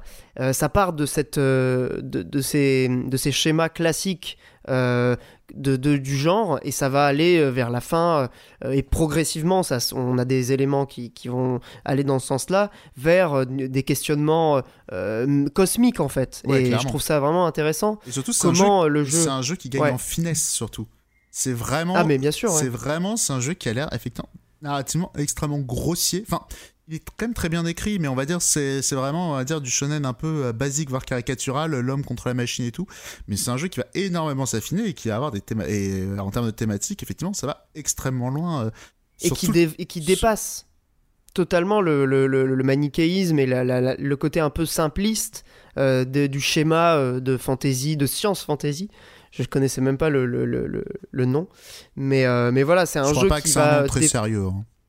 Ouais, mais c'est après on se comprend, tu vois. On- Je pense que les gens, On se euh, comprend. enfin, vous avez l'idée d'un univers euh, qui est, c'est, on peut pas vraiment dire que c'est de la science-fiction, quoique il y a certains éléments de science-fiction, euh, mais euh, mais Ouais, qui mais- va euh, aller ouais. dans Faut, faut pas trop, faut pas trop en parler, mais bon, la- il y a une fin un peu à la Evangelion à la fin, voilà. Donc, qui, qui Ouais, part ou pas même mal Persona, en sucette, ouais. Mais d'ailleurs, autre truc aussi, pour en revenir à Death Stranding, euh, le délire euh, du, du, du faux dieu euh, avec capuche. En Death Stranding aussi, c'est un peu, un peu un délire aussi un peu gnostique, mais bref. C'est pas faux.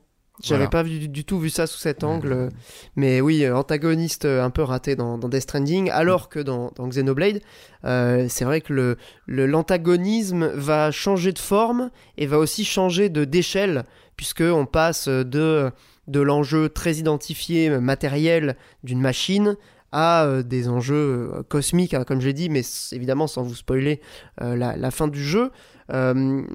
Peut-être pour aborder aussi certains points pratiques que les gens ont peut-être envie de savoir. Xenoblade concrètement, c'est pas un JRPG au tour par tour.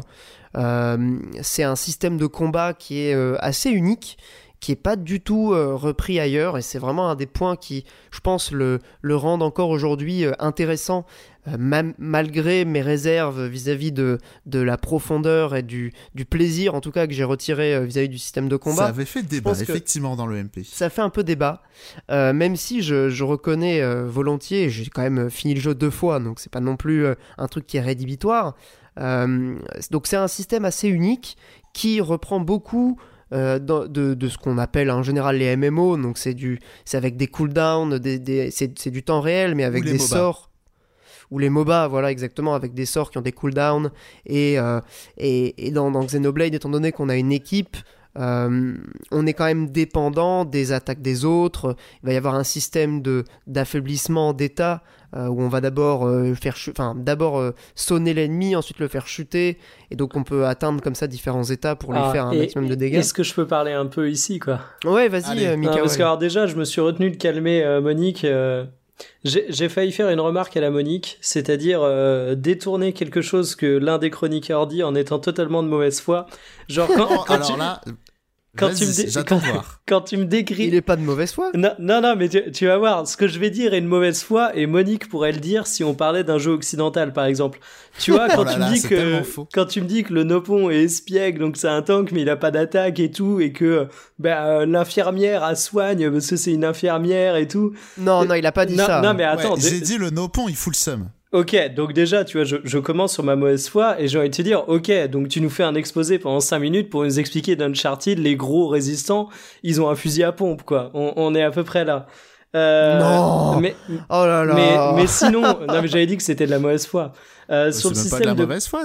Alors attends deux secondes, c'est même pas de la mauvaise foi, c'est hors sujet si je peux me permettre, parce que il y a pas de oh. a pas de dark narratif au milieu des grands en armure.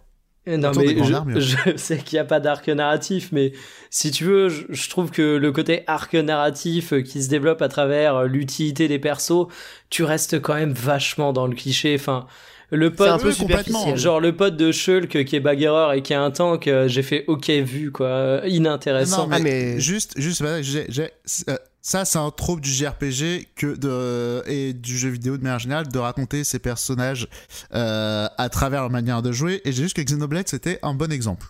Oui, ok là-dessus. Voilà, c'est pas le plus fort. Mais euh, du coup, pour redevenir euh, sérieux et aller sur les vrais sujets, au niveau du système de combat, moi, ça m'a énormément fait penser à World of Warcraft. Je me souviens d'un débat qu'on a eu sur Twitter en MP où euh, grosso modo il y avait euh, Tim Olbius et moi contre toi Monique sur un truc qui était bien précis. Alors je sais plus si ce truc bien précis euh, Olbius était de mon côté, mais moi il y avait un truc qui m'avait gêné.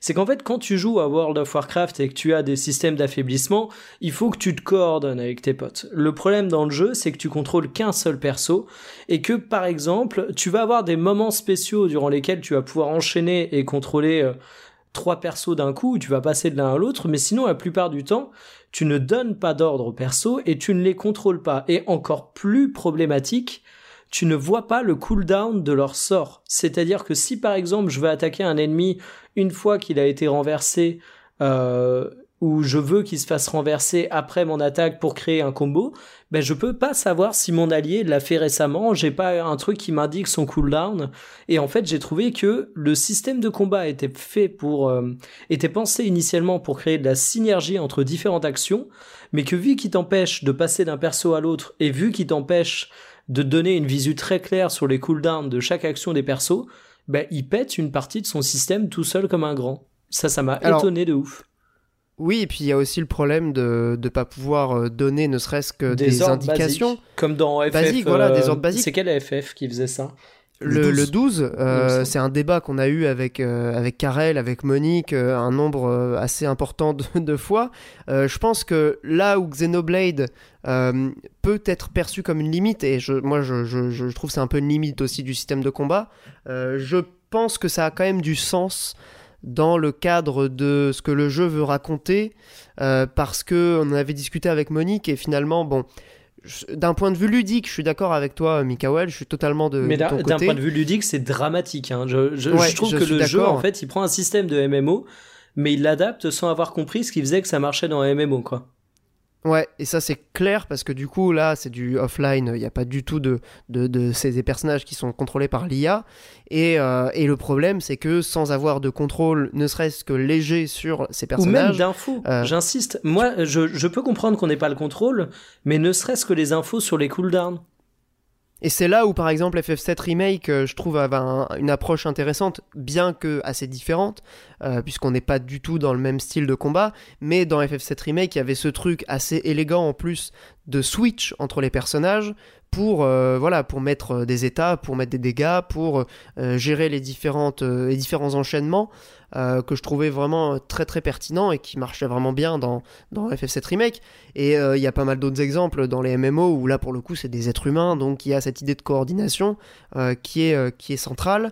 Maintenant, dans euh, Xenoblade, je pense qu'il y a aussi l'idée que c'est des personnages à part entière, euh, bien que contrôlés par l'IA, ils ont leur existence propre, ils ont aussi leurs euh, erreurs, leurs maladresses, et donc l'idée du jeu, il y a quand même une idée centrale autour de s'accomplir à travers les autres, hein, Monique l'a dit, donc faire confiance aussi à Eh l'autre, D'où le fait, c'est aussi le message du jeu. D'où le fait que j'insiste très lourdement sur Ouais. Euh, pas forcément le contrôle, mais les infos.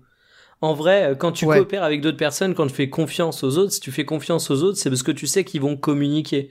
Et ici, il n'y a pas de communication qui est faite sur la synergie des sorts, et je trouve ça dommage. Et en vrai, je sais que j'insiste lourdement là-dessus, mais euh, j'ai vu ici et là que le système de combat était parfois critiqué, et moi, en soi, le côté MMO, il m'a pas dérangé du tout. Il se trouve que j'ai lâché le jeu avant de le finir, mais c'est plus pour une question de de temps Longueur. de temps dans ma vie perso, tu vois, parce que le, le système de combat m'a pas du tout lassé, même au bout de 50 heures. Je le trouve vraiment ultra cool, ultra efficace, euh, original.rpg, parce que t'as beau l'avoir vu à plein d'endroits, genre des MMO, des MOBA, bah pour un RPG comme ça épique, je trouve que ça marche hyper bien. Mais ce point précis, en fait, c'est, ça m'a frustré à un point absolument incroyable. Et dès que la difficulté monte en plus, ça crée une frustration qui est hyper Ouais. présente. Alors je Ça, sais c'est que clair, vous, ouais. vous passiez en mode facile, vous, à certains moments. Moi, c'est un Ouais, truc que j'ai fini par faire à la fin, mais la mort dans l'âme, parce qu'en fait, je me suis dit, le système de combat est incroyablement bien foutu. Et à la fin, j'ai l'impression qu'il y a, un- en fait, c'est une voiture qui est incroyablement bien faite, où le mec, il a fait attention à, à, à tout mettre en place, mais au millimètre près, et après, il est arrivé et il a enlevé une roue. Et en fait, c'est ce, Ouais, mais ce- il y a cette un- info sur le Il y a un truc un peu, un peu paradoxal. Ce qui est vraiment ok, frustrant. Cyril. Oh, ta gueule. Ok, Turbo. Ça, c'est pour le Durandal, ça. J'avoue. Mais la métaphore automobile, en même temps, je te tendais le bâton. Et tu vois, c'est comme si mais- j'étais dans un vol et que j'avais pas de fromage. Tu, tu vois, ça gâche tout. Bah, Air France, euh, c'est plus que c'était. Hein. Juste euh, très rapidement, euh, alors, je suis assez d'accord, c'est. euh, je pense qu'on est de, de l'ordre du parti pris maladroit, on va dire, parce que je, je pense aussi Ouais. qu'il a essayé de se reposer sur les autres persos.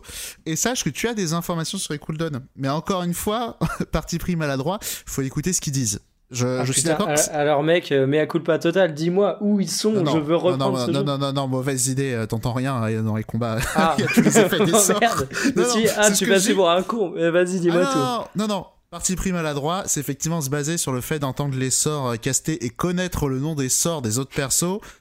Euh, C'était audacieux, je suis d'accord. C'est ça, possible, euh, mais c'est clairement euh, mal, euh, c'est mal amené et c'est Ah. surtout pas du tout intuitif. ah, alors, Non, surtout que, en soi, je vais vous poser une question. C'était pas une bonne idée. Et en plus, on est d'accord, euh, Xenoblade, tu joues soit souvent avec un fond musical autre, soit souvent en baissant un petit peu le bruit des fracas de bouclier pour mettre les musiques plus fortes, non? Complètement. Bah ouais, carrément, Non, non, mais ouais. euh, complètement. Totalement. Et d'ailleurs, si tu te sers dans Xenoblade X, ils ont rajouté un système d'ordre. Et dans euh, Xenoblade euh, 2, ils ont trouvé encore un autre système euh, pour que. euh, quand tu commences un combo, en fait, tu choisis le perso. Parce que, euh, en fait, Ah, on dit, il y a- tellement on va dire, mieux. Il y a un système d'arborescence de combo dans le 2 où euh, c'est c'est, euh, compliqué et ça met 60 heures à vraiment se développer dans Xenoblade 2. C'est un des problèmes du 2 où les combats deviennent intéressants après 40 heures. Eh, voilà. Euh, le, premier a pas trop ces problèmes de rythme qu'on les, qu'on les suite. Mais euh, non, non, clairement, effectivement, c'est l'un des, des trucs qui est pas mal remonté euh, le, plus du jeu. C'est effectivement. c'est. Mais après, d'un autre côté, le, le jeu, il a pas non plus la profondeur d'un MMO. Faut pas non plus exagérer. T'as pas tant besoin que ça de te synchroniser dans le jeu. Pas tant que ça. Mais non, mais là où je rejoins Mikael, c'est que sur les, les combats un peu avancés, donc on va dire à partir de 30 heures, 25-30 heures de jeu, euh, si t'as pas farmé, ça peut être frustrant euh, de rater un combat alors que tu as le sentiment d'avoir euh, fait exactement ce qu'il fallait parce que tu n'as pas pu te coordonner euh, parfaitement avec tes, tes- tes Les- coéquipiers. les- au Euh, contraire, justement, vers la fin du jeu, les, les combats reposent pas tant que ça sur de la coordination. Non, mais je te parle pas de la fin du jeu, je te parle Non, des, des- euh, monstres, hein, des, mini-boss. euh. Passer les niveaux 35-40, euh, vraiment, le jeu repose plus tant que ça sur de la coordination.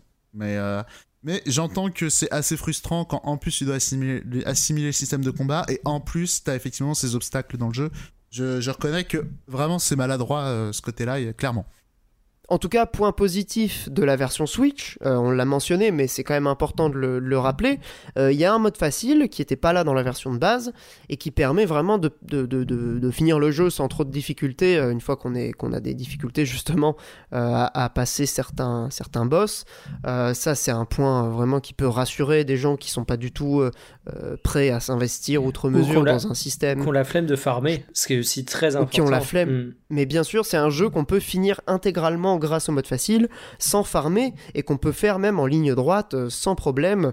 Donc ça, je pense que c'est intéressant pour les, gens qui nous écoutent. Clairement, un euh, bon maintenant, il faut... Clairement un bon point, excuse-moi. Est-ce que c'est vrai que moi je me suis rendu compte d'un truc dans ce Xenoblade, j'ai quasiment fait toutes les quêtes secondaires et euh, même comme ça j'étais juste sur la fin en termes de niveau. Ouais, donc ça peut être frustrant, tu vois, de ne pas pouvoir finir le jeu. J'avais pas de souvenir, donc, clairement. Donc voilà, point positif, les, gens qui nous écoutent, euh, sachez-le. Euh, autre chose à savoir, je pense, pour les, gens qui hésitent, euh, c'est un jeu quand même important, je pense, qui a défini aussi une partie de son époque. à l'époque, c'est quand même sorti sur Wii. C'est un jeu qui aujourd'hui... c'est plus un jeu encore hein. C'est plus un jeu C'est un jeu, ouais, un jeu synthèse. C'est plus, un, ouais, plus un jeu synthèse qu'un jeu qui a vraiment défini des codes. Euh, je, je, comment dire, les, les Xenoblade, c'est un, succès, on va dire, euh, chez les initiés, surtout un succès qui arrivait euh, avec le 2 sur Switch, vraiment. Hein. avant, le premier, je crois, il avait à peine fait un million, je crois. Le, celui sur Wii U, on n'a jamais eu les chiffres, donc je pense que c'était la cata. alors que celui sur Switch les deux sur Switch, ils ont le, le 2 a passé les 2 millions, je crois. Celui-là, il a fait 1 million au lancement. Euh, c'est une saga qui a pris de l'importance au fur et à mesure, quoi. Mais... Euh. Ouais. Donc, euh, autre point à savoir, c'est les, passages, on va dire, comme tu les définissais, Monique, ventre mou, je, dirais. Il y en a plusieurs quand même dans le jeu. qui sont pas forcément toujours bien placés dans la progression, qui peuvent décourager. Je pense que c'est ce qui a découragé Mikael de, le terminer. Euh, oui, voilà, moi j'ai dû me forcer par, par, par moment euh, pour le, le, faire, le, finir une deuxième fois. Je, reconnais euh, juste parce que c'est littéralement un passage où vous m'avez dit que c'était un ventre mou. Vraiment. Et j'avais beau m'y préparer, vu que vous me l'aviez dit, je me le suis pris en pleine gueule. Non, c'est vrai, comme disait Monique. C'est vrai qu'il y en a pas mal. Et globalement, il faut faire le jeu chapitre par chapitre. ce, qui a, ce qui inclut de parfois faire des sessions de 3-4 heures. quoi pour avoir une expérience, j'allais dire, le plus agréable possible. Euh, effectivement, il faut faire. Et 3-4 heures, ça peut être plus long hein, parfois. Hein. Mais euh, voilà, c'est l'un des problèmes du rythme du jeu. C'est un jeu qui est long, mais qui a pas. Comment dire je trouve pas qu'il y a des passages inutiles. Hein, euh, mais effectivement, c'est juste que entre deux passages très forts, avoir 3-4 heures de, de, combat, pas toujours, ou de zone. voilà clairement, globalement, les zones, faut les, faut les faire d'un coup. Hein. C'est, il faut, euh, voilà. Ça, bah, certaines sont plus inspirées, quoi. Oui, oui, oui. Il y en a des plus réussies que d'autres, mais il y en a qui sont pas très réussies où tu passes beaucoup de temps aussi. Donc euh, c'est ça. C'est dans l'idée, il faut vraiment faire chapitre par chapitre et euh, et après, il faut pouvoir s'y consacrer parfois 4-5 heures au jeu. Malheureusement, c'est c'est voilà, c'est un jeu à faire. il serait sorti pendant le confinement, je pense que ça aurait été plus pratique. Euh, ouais. Mais bon. Voilà, bah avec le couvre-feu maintenant, euh, vous avez une bonne excuse pour euh, vous faire des sessions le soir de, de 3-4 heures de, Xenoblade. c'est vrai que vous avez le couvre-feu. Ah. Ouais. Il n'y a pas à Nantes, c'est que T'as senti la compassion dans ma voix. Ouais. Bon après moi j'avoue que ça, je sors pas trop le soir en ce moment donc ça et me que le sud et Paris je crois qu'ils sont touchés. Hein. Non non il y a, y a ah, pas mal de grandes hein. villes. C'est ville par ville je crois. Mais c'est pas forcément des villes euh, du sud ou Paris. Euh. Il y en a un peu partout, je crois. Genre, je crois pas. Non, mais genre, euh, tout l'ouest, j'ai pas trop vu. Strasbourg, je crois qu'il y a pas. Donc, mais Nantes, à mon avis, ça va passer rapidement. Mais bref, pardon pour la digression. Ah non, mais t'inquiète pas. moi, je sais qu'à Lille, oh. il y a le couvre-feu. Il y a pas mal de villes aussi moyennes. On a un peu fini, hein, Xenoblade. voilà. Ah bah oui, oui. Bon, je pense qu'on a, on a fait le tour. Mais. Eh, est-ce que Death Stranding, ce serait pas une métaphore d'une sortie durant le confinement, tu vois? Exactement. Mais encore Je pense qu'on peut le voir. On peut le voir comme ça, ouais. Oui. Avis aux amateurs. oui. Après, euh, autre truc aussi dans Death Stranding aussi que je trouve un peu nul, l'appui à ah, Il revient, quoi. il revient à la charge. Non, c'est pas nul, mais c'est un truc que je comprends pas trop l'intérêt, c'était la pluie, typiquement. je comprenais pas trop la mécanique de jeu avec l'appli vu que t'as déjà un timer sur les missions. Ouais, mais ça crée une tension supplémentaire. C'est pour Ah. te faire comprendre, euh, si t'avais pas, toujours pas compris, que le- le- l'univers et le monde dans lequel t'es ne te veulent pas de bien. Bah ouais, Et- tu prends un petit spray et fin. hein. Ouais, ouais, ouais, mais ça fonctionne pas pour tout. Ça fonctionne pas pour les, les constructions, par exemple, euh, le spray. Oui, Donc, mais les constructions, euh, enfin bref. Non, mais ça ajoute juste, un côté ouais mais ça ajoute un côté un peu éphémère et finalement assez assez qui, qui rend le truc assez beau je trouve euh, dans la, le fait d'avoir des constructions euh, que tu voilà tu vas tu vas faire profiter à un certain nombre de gens d'une construction bien placée mais tu sais que euh, à un moment donné elle va disparaître et elle sera effacée euh, Ah oui, les constructions dans le- sous le- D'accord, oui, du sous coup, le poids du temps. au truc. Ok, ok. Bon, après, c'est peut-être juste un détail et c'est peut-être moi qui fais de la suranalyse, hein, mais je, je trouve que c'est pas inintéressant. Même, même si, bon, évidemment, euh, c'est pas le truc le plus, euh, Ouais, le c'est- plus pertinent c'est du jeu. une mécanique que je trouvais redondante avec le timer en fait. Mais euh, Ouais. Bah, toutes les missions sont pas timées aussi. hmm, ouais, c'est vrai.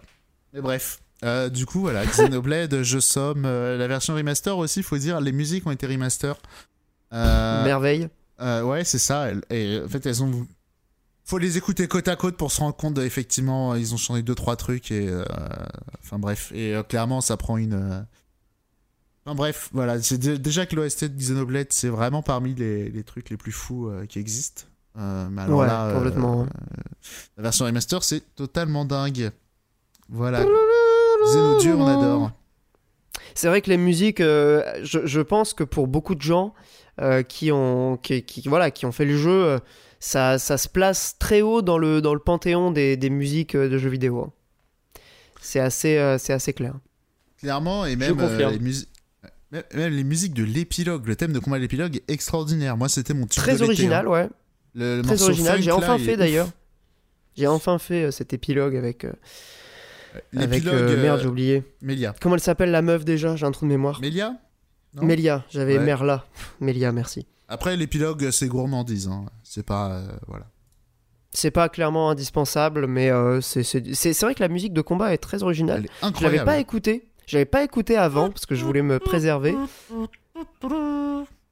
Très différente aussi du reste du jeu. C'est aussi la preuve que euh, c'est un jeu qui a pas peur de tenter des choses, quitte à les rater euh, évidemment, mais au moins qui prend des qui prend des risques. Enfin, Oh, en tout il, cas, qui, il rate qui- peu de trucs quand même, t'es dur. qui rate, oui, il rate peu de trucs, ouais, mais il essaye. Et c'est plaisant d'avoir une diversité. On, on a toujours, on est toujours à la recherche de cette petite surprise. euh, il rate peu de trucs. Non, c'est vrai qu'il y a un truc dramatique où euh, vraiment le jeu est difficilement défendable. C'est les tenues Ouais, du perso. Bon, ça va en vrai, c'est pas si pire. Attends, les Ah, les tenues des persos, les armures des Ouais, meufs, mec, ah non, non, mais terrible. Ah C'est mais, euh, la médecin sniper où euh, elle a toujours un Je string. Et... Ah, ah, Non, c'est chaud. Armure intégrale, tu vois juste son cul, mais genre, genre ils ont enlevé juste Non, les fringues au niveau de son cul, quoi. Mon dieu. non, c'est c'est dramatique. C'est non, c'est indéfendable de ce côté-là, je reconnais. Est-ce que c'est pas pire dans le 2 Ah non, mais j'en sais rien, mais si tu veux, au bout d'un moment, peste ou choléra, enfin, euh, c'est- même si tu me Mais- disais que c'était pire, ça- c'est comme, c'est du niveau de mauvais goût de, de Quiet dans MGS5, quoi, tu vois. Ouais. Après, moi, j'avais Hmm. pas compris le, Autre- j'avais pas compris la question. non, euh, autre registre, ça, je suis d'accord, mais, bon, disons que c'est assez parce que parlant. là, Xeno, c'est pas tant un problème de dénudé, c'est plus un problème de tenue SM. Bah, euh, pour moi, c'est c'est pas- c'est- il y a- ouais, pour moi, il y a les deux parfois. Pour Charla, oui. Après, pour les autres persos, franchement, ça va. Je trouve Non, même les que. armures sont dégueulasses, elles sont trop moches. Franchement, il y en a certaines qui sont pas mal. hein. euh, Ouais, il y en a quelques-unes, mais bon. Globalement, il y a des. Oui, oui, non, c'est vrai que globalement, elles sont plutôt moches. Non, c'est assez raté quand même. Quelques euh, exceptions. Ah, et alors, attendez, il y a aussi assez truc. raté, faut reconnaître. Euh, je fais juste une petite vérification. Euh, Merde, le jeu c'est un remake. Non, c'est pas un remake, comment on appelle ça? C'est un remaster. Un remaster. Ouais. C'est euh, il y, a, il y a un peu euh, Manuel Valls qui est passé et qui a ajouté un peu de blancos au niveau du visage de, de Shulk. Non, il y avait pas également ce, ce côté? Si, ouais, Ah, mais. Mais c'était pour le rendre un peu plus animé, alors que c'est vrai que sur Wii, euh, vraiment, il avait tête de cafard, hein, Shulk, c'était dramatique. Ah, hein. il fait Ouais, on- mais comme en vrai, tu disais, même on dirait au, un ni- stoner. au niveau du teint, il, il, il s'est blanchisé un petit peu, non? Non, mais avant, il, Ouais, avait, mais c'est il plus- avait surtout des grosses cernes de fumeurs de shit hein, sur Wii. J'avais oublié franchement, ta euh, comparaison. Ah bah ouais, c'est euh, outre la couleur de la peau, c'est... euh, y y Enfin, le problème, c'est que tous les personnages étaient un peu euh, étirés. Ouais, puis ils étaient en mauvaise euh, définition. Enfin, ils avaient tous des visages. et genre vraiment, c'était une feuille de papier. Enfin, non, enfin. Alors, je sais pas comment quoi. dire, mais Est-ce que il y je avait un problème. Est-ce que je peux aborder un dernier point qu'on qu'on n'a pas évoqué et qui Allez. pourtant avait fait polémique? C'est la question de la technique. Euh, N'y jouez pas en mode portable. hein. Je suis désolé, moi j'ai vraiment beaucoup apprécié le jeu en mode docké parce qu'il a des paysages qui sont euh, qui sont extrêmement impressionnants et du coup même si techniquement c'est pas fou, c'est honnête, mais tu te prends une claque. Mais alors, par contre en mode portable, euh, c'est pas fluide et il y a des moments, je suis désolé, hein, je me suis jamais fait la réflexion en jouant à un jeu que la résolution était faible, mais il y a des zones dans Xenoblade Chronicles en mode portable sur Switch où c'est immonde et en plus ce jeu se prête pas à jouer en portable parce que l'interface est très chargée. Donc n'y jouez pas en portable, je sais Colbius tu l'as fait mais jou- jouez-y docké, clairement. En portable, C'est euh, non mais ouais. évidemment, il n'y a pas de débat sur le fait que c'est c'est c'est beaucoup mieux sur un sur un grand écran, ne serait-ce que pour la proposition du jeu en tant que tel. euh, c'est beaucoup plus cohérent avec l'intention des, des, des, des créateurs du jeu. Maintenant, moi, j'avoue que ça m'a pas. Disons que j'ai pu profiter du jeu euh, dans sa version portable. Enfin, disons que ça m'a pas gêné outre mesure, même si c'était moins bien. Mais tu vois, genre, euh, j'ai pas trouvé ça rédhibitoire. Maintenant, après, c'est une question peut-être de, de sensibilité. euh, Je peux comprendre de que ça le tolérance. soit, hein. tu vois, genre, j'ai préféré euh, prendre le jeu, quitte à y jouer en portable quand j'étais euh, pas chez moi ou au parc ou j'en sais rien, euh, plutôt que de pas y jouer, tu vois. Enfin, c'est un arbitrage euh, très bête, mais j'ai trouvé ça supportable et j'ai quand même pris du plaisir en portable. Mais c'est vrai que si vous avez une Switch Lite, pff, ça va être compliqué. Honnêtement, ça va être compliqué. Renseignez-vous sur les, les Switch normales. Et un, Voilà. der- et un dernier petit point quand même, un truc que, qui vraiment je trouve qu'il y a dans Xenoblade et que le jeu vidéo manque de ça, c'est au niveau du contrôle de la caméra, le fait de pouvoir de- gérer à distance. Ouais, Est-ce ça que c'est vous trouvez cool, pas ouais. ça extraordinaire quand même comme sensation? Bah si, surtout quand t'as des immenses euh, environnements. et ça, tu peux- et, et je tu trouve que dans Death l'ampleur. Stranding, alors le jeu le gère euh, lui-même, il y a des moments où il te fait avancer, reculer. C'est automatique, euh, ouais. J'aurais vraiment beaucoup aimé avoir le contrôle là-dessus. C'est vrai. Mais Mais de toute façon, le contrôle de la caméra, il est monumental. Enfin, même la caméra par défaut, tu peux choisir son angle et tout. Enfin, ils se sont tapés un Ah ouais, énorme délire dessus. il y a même un mode à la première personne, mais bon, un, un peu de sérieux quoi. Ouais. Tu Je, me demande s'il était sur Wii ce, ce mode euh, d'ailleurs. Euh, bah c'est pour- c'est pratique pour prendre des screenshots. Ouais, voilà, tu te mets au bord d'une falaise et puis euh, tu te dis Ah, les textures à mes pieds elles sont dégueulasses. Voilà, Ah, ça c'est l'astuce. Non, ou pour prendre les autres personnages, euh, voilà. Mais Bon, en tout cas, Xenoblade, c'est plutôt euh, une, une bonne une bonne recommandation pardon, de l'équipe euh, de Radio Librius. C'est voilà, c'est si vous avez envie d'un JRPG sur Switch, je pense que c'est quand même le meilleur représentant de, de sa catégorie. euh, ouais, je, je vois pas trop qui lui mettre en face sur Switch, mais Bah ouais, c'est ça. Jusqu'à ce que il ressorte. Euh, comment Qu'est-ce 3. qui devait ressortir Ouais, voilà, ou alors c'est tellement différent aussi. euh, ils ont ressorti pas mal de vieux JRPG, mais c'est compliqué de, de Hmm. comparer, euh, de comparer les époques. Oui. Oui, c'est sûr. Xenoblade, tu vois, il a quand même encore, dans sa version remastered, euh, il tient la route visuellement, euh, Ah. techniquement, c'est pas la folie, mais Sinon, je veux a pour un joueur. Sinon, il y a Dragon Quest 11. Ouais, ah oui, d'ailleurs, la version Switch est, est plutôt correcte.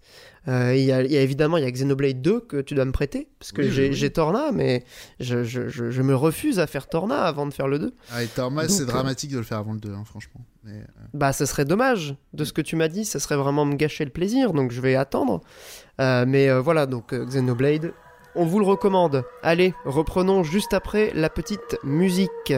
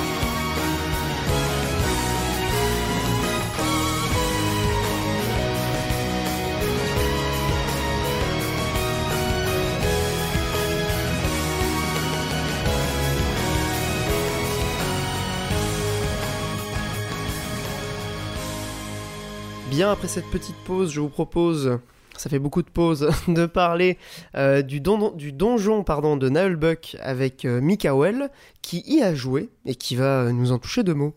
Tout à fait. Eh bien, écoute, le donjon de Nullbuck, euh, on, va pas se le cacher. Déjà, je l'ai attaqué avec un petit côté Madeleine de Proust, étant donné que, comme bon nombre d'entre nous, euh, j'avais beaucoup kiffé la saga audio durant mon adolescence. J'avais même kiffé au point de m'attaquer au roman qui était parfaitement oubliable, mais qui m'avait quand même fait passer des moments sympathiques. Euh, on parlait de d'eau tiède pour commencer le podcast, c'était exactement ça. Et du coup, bah, moi, quand on me parle... Excuse-moi, Ouais. Juste une seconde, euh, est-ce que euh, Gérard Dulris, on aime la littérature par rapport au roman de foire C'était comment? Ça se place où? Alors, en vrai, euh, infiniment au-dessus les romans God of War. Ah Enfin, le roman God of War. Non, non, parce que pour le coup, le roman God of War, c'est c'est vraiment euh, de la reprise littérale du jeu et, et si tu veux j'ai eu l'impression que t'as pris une secrétaire et tu as dit vas-y retranscris-moi à l'écrit ce jeu vidéo comme tu dirais retranscris-moi à l'écrit cette réunion tu vois ah purée c'était pareil pour les, les romans Assassin's Creed c'était la même c'était horrible. Alors que les romans Halo, parfois, s'écartent un petit peu. Hein. CF, la vidéo de Polygon sur le mec qui a lu les, les vingtaines de romans Halo, quoi. Ah mais faut que tu nous fasses ça en recommandation. Euh, c'était trop, c'est trop bien Ah. cette vidéo. Bah moi j'ai pas de roco, euh, je la pique. Allez hop. Vas-y, vas-y. Bon, euh, du Donc, coup, euh, Donjon Nullbuck. l'amulette du désordre, je m'y attaque donc en sachant que j'avais lu la presse avant et que la situation était assez complexe. Alors, je vais pas revenir sur ta- toute la polémique, mais grosso modo, un test de jeuxvideo.com qui lui colle un 12 sur 20, une communauté de fans du Donjon Nullbuck qui est prêt à sortir les couteaux, Benzaï qui jette de l'huile sur le feu, et on se retrouve avec une journaliste de jeuxvideo.com qui a été euh, insultée, traînée dans la boue, limite harcelée à cause de son test. Euh, test que je trouve mauvais sans évidemment euh, cautionner euh, les réactions que ça a entraîné. Euh, et je vais expliquer pourquoi je suis pas forcément d'accord avec euh, ce test. Donc 12 sur 20 chez jeuxvideo.com, 6 sur 10 chez Gamecult et 8 sur 10 dans Canard PC. Autant vous dire que. C'est marrant quand même. Voilà. Pour une fois que les, que les notes sont vraiment dans un spectre inversé. Exactement. ça surprenant. Et, et en fait, C'est intéressant. C'est par rapport à la perception et aux attentes que tu as du jeu. Je vais pas faire une review complète, mais disons que moi je m'y attaquais avec le côté euh, Madeleine de Proust, mais c'est pas forcément ça que j'attendais dans le jeu. C'était surtout, bah, c'est un tactical RPG.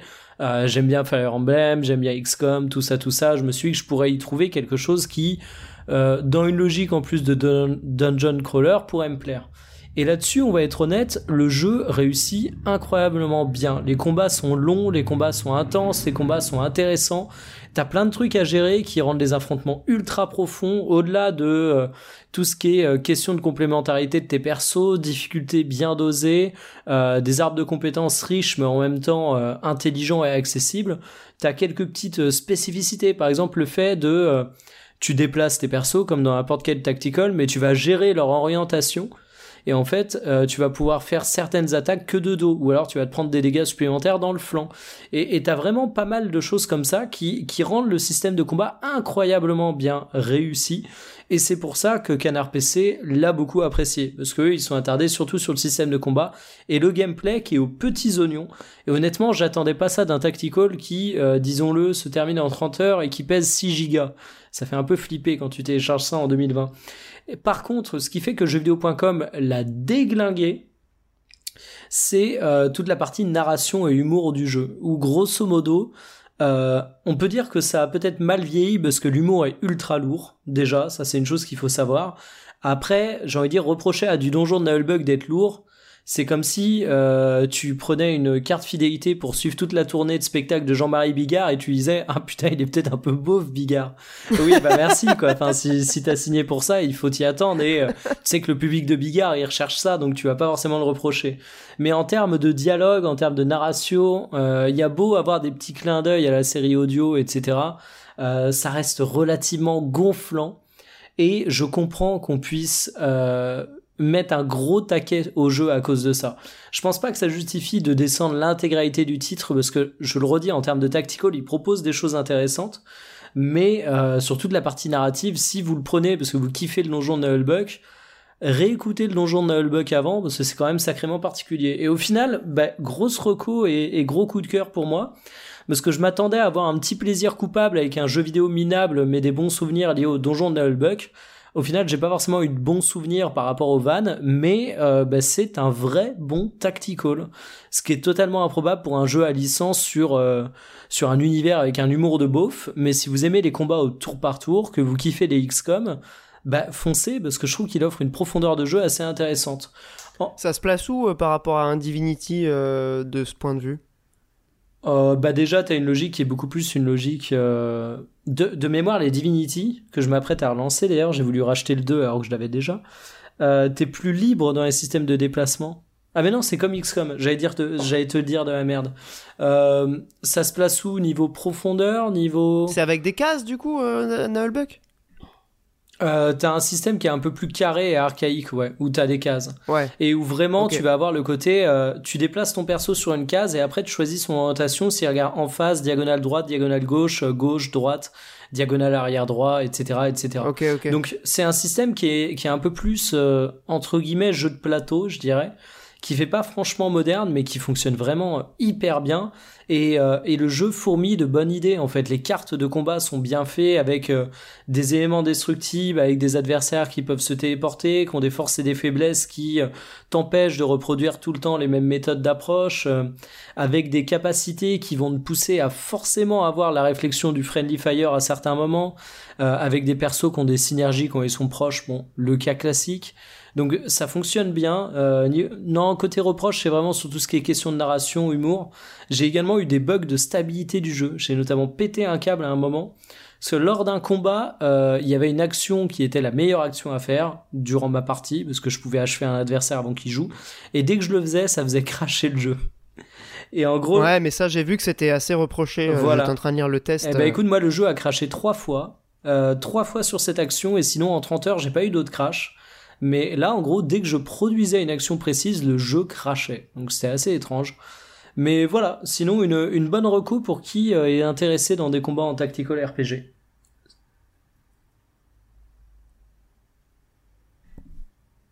Allô Pardon. J'attendais la transition d'Olbius, moi. Je... Bah, non, mais pardon, j'étais assez fasciné par le, le, le, style visuel du jeu qui est vraiment intéressant. Euh, je, je, suis surpris euh, de, de, la gueule du truc et c'est vraiment euh, c'est pas mal c'est pas mal du tout. Ouais, ça va c'est pas chum ouais. c'est pas chum. Maintenant je, je, critique pas du tout l'aspect case par case hein, ça peut être super intéressant.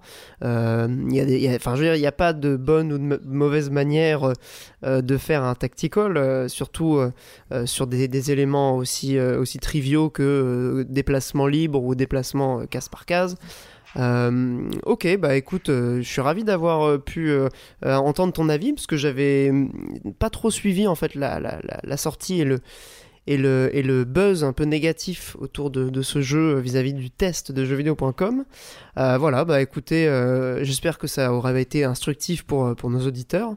Et merci beaucoup de, de, nous avoir fait cette petite chronique, mon cher Mikael. Attends, je reviens quand même vite fait. C'est du coup 30 Ah pardon, j'avais pas... Excuse-moi, Manu. J'étais quand même sur 30 heures du coup. C'est quand même assez. Euh, t'as pas trouvé le temps un peu long quand même? Non, pour le coup, euh, pas du tout. Euh, parce que c'est typiquement un jeu où tu vas te lancer dans les combats et les combats peuvent être longs. Peuvent être très longs parce que t'as des adversaires qui sont assez longs à buter, mais en même temps des combats qui t'offrent toujours un challenge assez intéressant. Donc non, c'est comme si tu prenais un... Bah je sais pas, un... alors peut-être pas un Divinity, parce que pour le coup il y a une partie narrative qui est bien plus prononcée, mais c'est comme si tu prenais un XCOM, quoi. Ouais, ou les lapins crétins, là. Ouais, voilà, ou les lapins crétins. Mais justement, la... justement c'est que j'ai regardé vite fait des vidéos de gameplay, c'est des, euh, escarmouches de combien de persos aussi? Alors, je sais plus. Euh, t'as le, as le Parce groupe. Que lapins euh, crétins, ils étaient que 3, je crois, du coup. Non, non, là, là tu peux avoir pas mal de mobs en face. et sinon, le groupe, bah, c'est le groupe classique du donjon de avec l'elfe qui est un archer, la magicienne, le rôdeur, l'ogre, le voleur. Euh, tu dois être un truc genre 6 vers là dans ton escouade. 6-8, un truc comme ça. Et les adversaires, parfois, t'en as un bon petit paquet. C'est des combats qui sont longs, mais vraiment, en fait, c'est ce que je disais, euh, il va être joué par les fans du donjon de Nullbuck. Et c'est assez con, parce qu'en fait, euh, le principal intérêt du jeu, c'est ces combats qui sont intéressants. Ouais. C'est un petit peu comme dans XCOM au niveau de l'escouade. Ouais, et pour, pour le coup, t'as pas forcément la partie euh, méta que tu peux avoir euh, développement de base dans XCOM, mais là, t'as une partie bah, davantage RPG où tu vas looter du stuff, tu vas équiper tes persos, tu vas vendre, tu vas acheter des bonus pour les soigner, euh, t'as quelques petites énigmes pour aller récupérer des coffres, t'as une micro-partie exploration. C'est pas un jeu qui est particulièrement euh, ambitieux, mais il fait très bien l'affaire. De mémoire, il est à 30 ou 40 euros. C'est pas un jeu qui est vendu euh, plein pot non plus. Et, et vraiment, en fait, il y a tellement peu de bons tactical RPG que, bah, pourquoi pas se lancer là-dedans. Ouais, ça fait le taf. Disons que ça aide à patienter euh, entre. Bah, il y a Baldur's Gate 3 là qui est en train de, de, de sortir en accès anticipé. Ouais, donc apparemment, l'accès anticipé euh, porte bien Il est son très nom de- anticipé. Voilà. Ah oui, mais de toute façon, c'était la même euh, sur Divinity euh, Original Sin 2. Ils avaient, ils avaient fait un accès anticipé qui était euh, très anticipé. Ah, ils avaient fait Et un moi, j'attends de anticipé toute façon. Ouais, Ah, ils avaient fait un anticipé, ouais, ouais, ouais. Et j'avais attendu, euh, je pense qu'on avait, on avait bien fait d'attendre parce que le, le- la version finale était, était formidable, mais l'accès anticipé était vraiment euh, bah, en chantier, quoi, comme son nom l'indique. Et bon, je, je pense que c'est un fonctionnement qui correspond à certaines personnes. Moi, j'ai jamais été très client euh, du concept de, de- d'early access.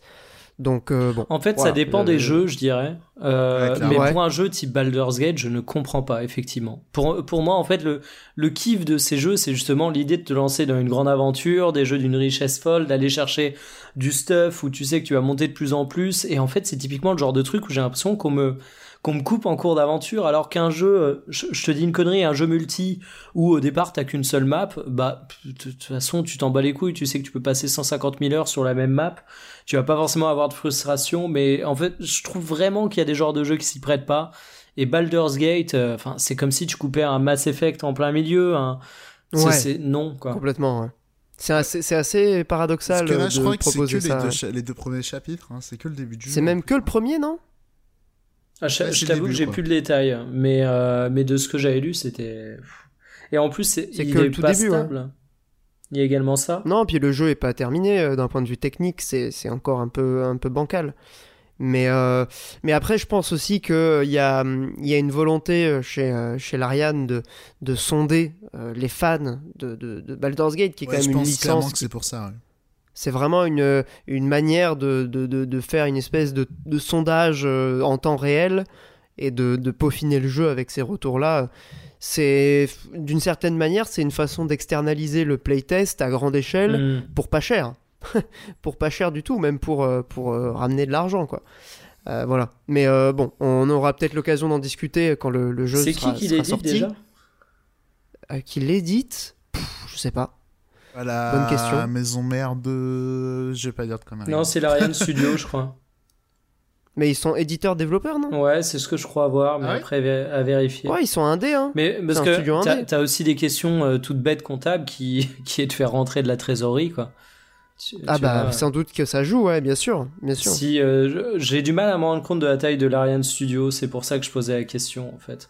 Ouais, mais moi, Bah, il c'est un studio de taille euh, intermédiaire, mais bon, je pense qu'ils ont compté pas mal sur le, le succès monumental des deux derniers Divinity, mais au bout d'un moment, euh, il- ça, ça suffit plus, je pense. Donc euh, l'accès anticipé répond aussi à, ce- à ce besoin de, de liquidité. ouais. Ouais, il me semblait que c'était euh, surtout une IP euh, qui appartenait à une autre boîte, surtout. Ouais, mais ils ont ils l'ont ils l'ont vendu, je crois. Parce que je voulais ce- pas dire d'annerie, mais il me semblait que c'était une. s'appelle Une licence de Magic. Jeu de cartes qui c'était la même boîte qui avait les deux. Ah, c'est possible. Honnêtement, euh, je, je suis pas expert de Baldur's Gate. Faudrait demander à Avorpal, qui a écrit un bouquin sur, euh, sur, euh, sur Baldur's Gate, qui doit sans doute connaître la réponse. Et, et rappelons aussi euh, quand même que. euh, bah, du- coup, pour cette chronique improvisée sur Baldur's Gate 3, Ouais. mais, euh, rappelons quand même que c'était un jeu qui avait été annoncé avec Stadia. Voilà. Ah ouais? Eh ben oui. Je me souvenais pas de ça. Ok. Eh C'est à quoi bien, pas au- fun fact. Non, pardon. au lancement de Stadia, mais euh, à un Stadia direct, je sais plus comment ça s'appelle, on s'en fout, hein, mais bon. Voilà, Ok. MDR. C'est les, les, les archives de l'histoire euh, seront amusantes dans quelques Bah, années, je pense, comme- avec Stadia. C'est comme Towerfall, le jeu Ouya. Bah ouais. Bah voilà. Bah, Sérieux c'est jeu... Ouais, c'est un jeu Ouya à la base. mais tu sais quand Ouais, en plus c'était en ce moment, j'y joue ouais. non-stop quoi. Ah ouais? Ah, il est trop bien. C'est notre jeu Ouais, du ouais. midi euh, à, à la boîte en fait. Ah, mais c'est un jeu extraordinaire, c'est un des meilleurs jeux ouais. multi Ça- local. Ça a insulté pas mal sur Towerfall. hein. Ah, mais euh, C'est intéressant. sache que tout mon Le immeuble me connaît comme euh, le mec qui crie connard à 13h. Quoi. Normal. Tu te souviens de, de Pipo Mantis euh, qui disait euh, c'est un jeu qui est mortel mais il est sur Ouya. Attendez qu'il sorte sur Steam, euh, ça sera la, la folie quoi. Et c'est exactement ce qui s'est produit. Un Eh oui. Un prophète, le prophète du jeu vidéo. Alors sur ces bonnes paroles, je vous propose qu'on passe à la partie, euh, hors jeu avec les recommandations culturelles. euh, juste après la petite musique.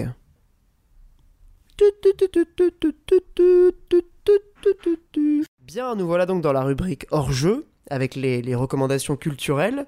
Euh, c'est la tradition en fin d'émission, on vous donne chacun euh, une petite euh, reco, que ce soit cinéma, vidéo YouTube, bouquin, bande dessinée ou autre. Euh, et je vais laisser mes, mes deux comparses qui ont une recommandation commune, euh, qui est assez originale en plus, parce que c'est une vidéo euh, YouTube. Euh, Monique commençait à nous en faire la description juste avant. Je te laisse, mon cher Monique, ou, ou mon cher Mikael. Hein, Ah, c'est vas-y. Mikael, à ton tour. Mikael, je te laisse introduire le, le sujet, mais, mais quelle est donc cette recommandation? Alors la recommandation est une vidéo de Polygone euh, que tu nous as fait découvrir. D'ailleurs, il me semble, mon cher Olbius, on se vanne souvent sur le fait que j'ai lu euh, les bouquins God of War euh, et Gears of War. Et là, ça tombe bien, c'est exactement dans le thème puisque la vidéo Polygone s'appelle en anglais J'ai lu toutes les nouvelles Halo et je suis devenu le Master Chief de la solitude.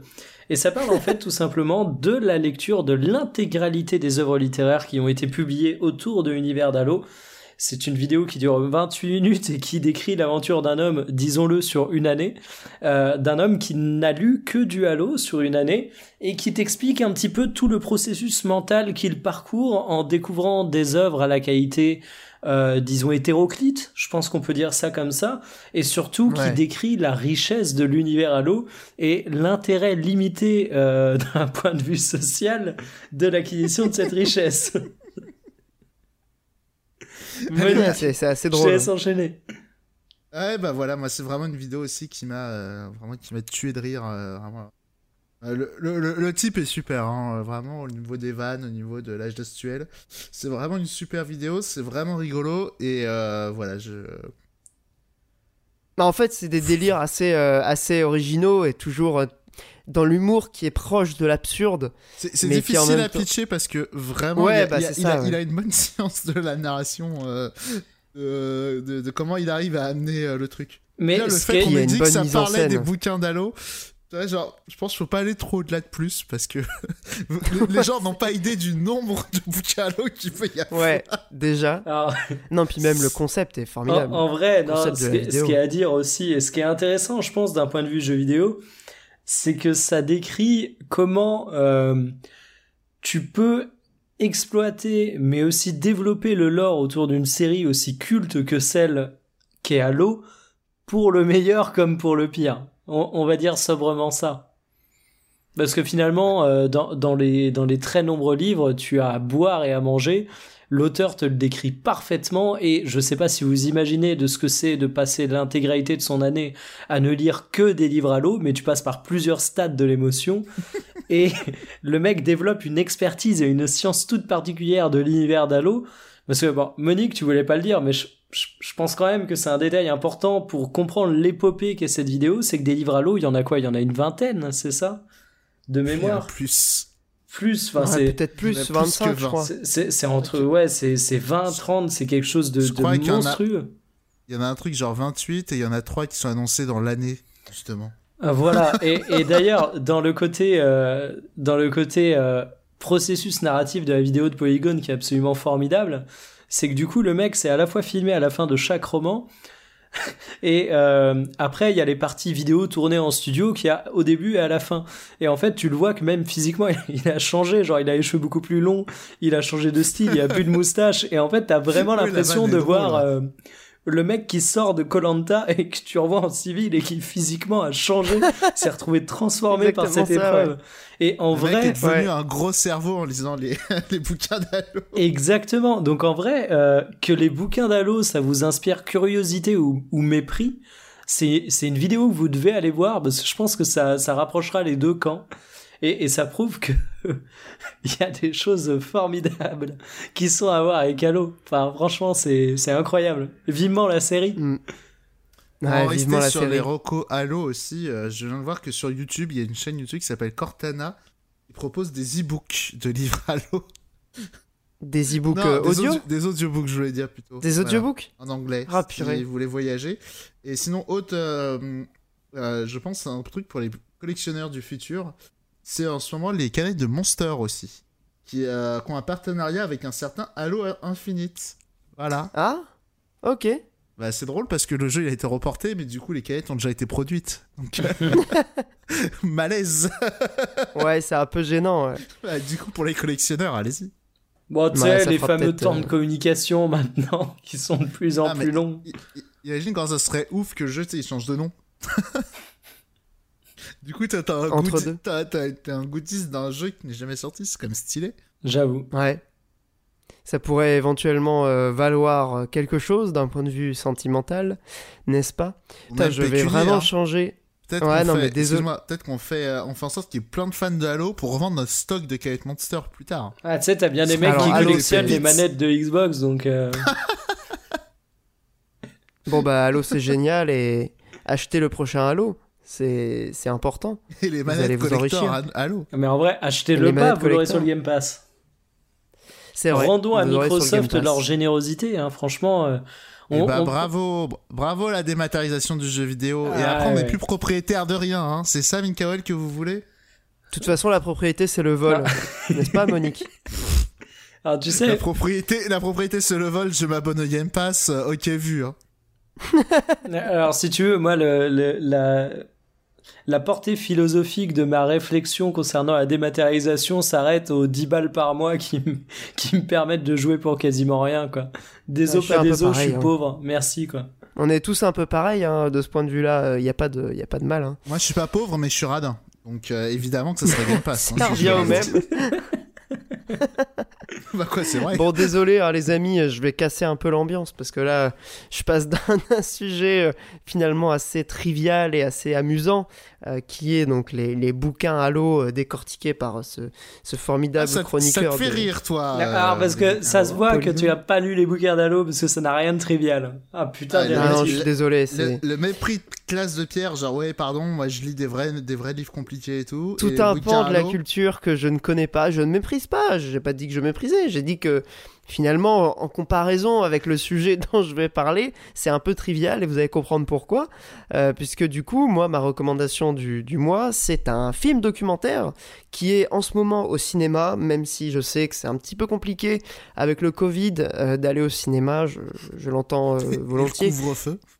Et le couvre-feu, voilà, alors vous pouvez y aller le week-end, euh, vous pouvez aussi trouver le film en torrent, hein, je l'ai vu passer, Euh, il est sorti déjà il y a quelques temps en avant-première dans pas mal de, de, de, de- Mais, d'occasions, mais de tu peux pas recommander un film, dire qu'il faut encourager ce film et dire allez au ciné ou alors vous faites pas chier, prenez-le en torrent. Bah euh, pff, écoute, euh, moi je pense que c'est un film qui Ah, tu qu'il faut vraiment voir. Tu peux encourager le film et euh, le, le, le torrenter en lui offrant de la Bah, visibilité ouais. par exemple.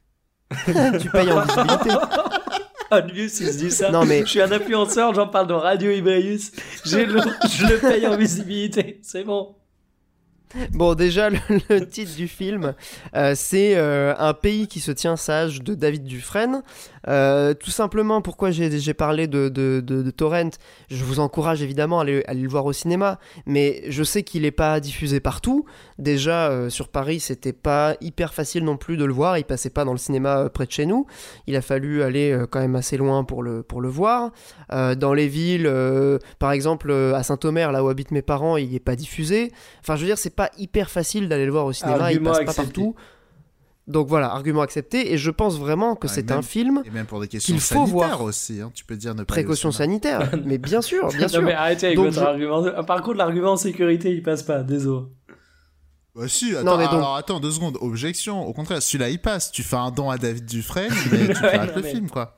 Je suis sûr que t'as des moyens légaux de te le procurer si tu veux pas aller au cinéma ou t'en auras bientôt. Oui, ou alors peut-être qu'il y a une VOD. Est-ce que tu t'es renseigné qu'elle est déjà. Pierre Non, je Ah pense bah pas qu'il soit sorti en. Non, mais- Tu Mais bon. envoyer nos auditeurs dans les cinémas faire des clusters. Bravo. Non, mais justement, moi je dis juste, euh, voilà, c'est un film important. à qui il faut Donc pas donner d'argent voilà. Il sera en VOD à un moment donné, vous inquiétez pas, vous pourrez soutenir David Dufresne. Il sera Euh, en doute- Telltale. Voilà, il sera en La Telltale. question c'est est-ce que Dufresne aura du boulot demain quoi Mais, mais j'espère, il Il va faire un tactical RPG avec son jeu. Non, en tout cas, je sais pas si j'espère, parce que bon, euh, s'il continue à filmer uniquement. Bon, et le film, le sujet du film, quand même, pourrit même sa pas. chronique, c'est chaud. Ouais. J'ai même pas parlé du film encore ce que c'était. Euh, les gens savent peut-être pas en fait de ce que- ce qu'est ce film. Euh, donc un pays qui se tient sage, c'est un, documentaire sur les violences policières pendant les manifestations des Gilets jaunes entre 2018 et 2020, euh, jusque- jusqu'au mois de mars juste avant le confinement. Euh, c'est un film euh, qui donc montre à la fois évidemment des images qui ont été prises pendant les manifs qui euh, sont illustrées par des, enfin plutôt euh, euh, commentées, analysées par des, des, sociologues, des politologues, des journalistes, des, même des romanciers, puisqu'il y a Alain Damasio qui, est- un des intervenants du film, euh, qui parle notamment de ses, de ses obsessions, en tout cas de ses, de ses sujets de prédilection, euh, comme euh, la société de contrôle, dont il a déjà parlé dans son premier roman. J'adore le- le- les bouquins d'Alain Damasio et j'étais content de le voir dans le film. Et il parle très bien de ces sujets-là, il est, il est vraiment spécialiste de, de ces questions. Donc c'est un film qui est important, ne serait-ce que pour les images euh, historiques, qui, enfin je trouve qu'elles sont vraiment historiques, euh, qu'il montre, parce que c'est pas des trucs qu'on a... En fait, je trouve qu'il y a deux trucs euh, qui différencient ce film de, des simples images qu'on a pu voir sur les réseaux sociaux, parce qu'on a tous vu des, images de violences policières sur Internet. Là, le fait que déjà le film soit un, un- documentaire de cinéma qui fait que tu voilà t'es- c'est un- une compilation de pendant deux heures euh, tu vas être confronté à un truc qui ne peut plus après avoir vu un film comme ça être compris ou être interprété comme euh, une bavure, euh, des cas isolés, comme on l'a pas mal entendu dans, les, dans les médias traditionnels depuis quelques années. Euh, on commence enfin à sortir de, du, truc de la bavure et on, com- on commence à comprendre que ce problème il est peut-être un peu euh, systémique et, global. Euh, donc ça c'est important. Euh, je vais pas trop en dire sur le film parce que les analyses qu'il y a dedans sont, sont vraiment pertinentes. Juste un truc qui va peut-être vous, vous, frapper, et vraiment c'est un des trucs qui m'a marqué dans le film. En fait, cette question des violences policières, euh, elles existent depuis, depuis très longtemps, elles s'exercent depuis très longtemps sur euh, certaines populations, notamment euh, les personnes de banlieue. Et en fait, là, le truc que montre le film, c'est que ça a commencé à émerger dans l'espace public avec les gilets jaunes qui, euh, euh, du coup, ne sont pas des personnes euh, racisées qui sont victimes de ces violences policières. Donc ça, ça, ça a changé d'échelle et ça permet aussi de, visibiliser un peu les, les, violences racistes, en fait, tout simplement, les contrôles aux faciès, etc. Donc c'est un film important, c'est un film qui, est, qui est, je pense, nécessaire. Donc voilà, voyez-le, euh, que ce soit euh, au cinéma, euh, avec votre masque, hein, bien sûr, vous gardez votre masque au cinéma, c'est fondamental. Ou alors vous pouvez le trouver sur internet, mais voyez-le, vraiment c'est un film, c'est un film nécessaire. Et je crois que je vais, je vais terminer là-dessus, pardon, parce que je vais pas non plus pouvoir en dire beaucoup plus. Euh, c'est Marocco du mois, désolé d'avoir un peu plombé Non, mais l'ambiance. c'est c'est drôle que t'en parles, parce que dans la 14e nouvelle Halo, il y a le soulèvement des Covenants qui me fait penser à... non, pas du tout. J'a- Qui, qui sont violemment réprimés. je, n'est-ce je pas cher- je cherchais une vanne à faire, et bien, bien, bien joué. Ah bah elle est pas ouf, Non, mais il fallait faire le lien avec. Halo, quoi. Pas mal. Non, mais c'était très bien. Franchement, euh, c'était. Je pense pas qu'on pouvait euh, trouver une meilleure, une meilleure analogie entre euh, Halo et, et ce documentaire. À ma part, je Voilà, crois que dans voilà. Killzone aussi, il y a ce genre de délire un peu. euh, euh, de, de, de genre de révolte et tout, et de. Enfin bref. De répression. Euh, Ah, le jeu vidéo est politique, hein à voir s'il y a des bouquins Killzone, euh, régalons-nous. Oh purée. Putain, mais. Régalons-nous. Eh oui. Eh ben, je crois que c'est sur ces bonnes paroles. Régalons-nous Juste- avec les bouquins Halo. Juste un petit euh, point un peu Monique. sérieux, je fais un peu de feedback par rapport au podcast de la dernière fois. Euh, quand Ouais. t'as parlé de société de contrôle, du coup, je reviens rapidement sur. euh, non, comment il s'appelle le jeu que j'ai parlé la dernière fois? Le bouquin de truc. Le... Ah oui, le, le jeu avait un peu sur mobile là? Ah, Ouais, putain, Dead. Euh... World's End Club, Le voilà.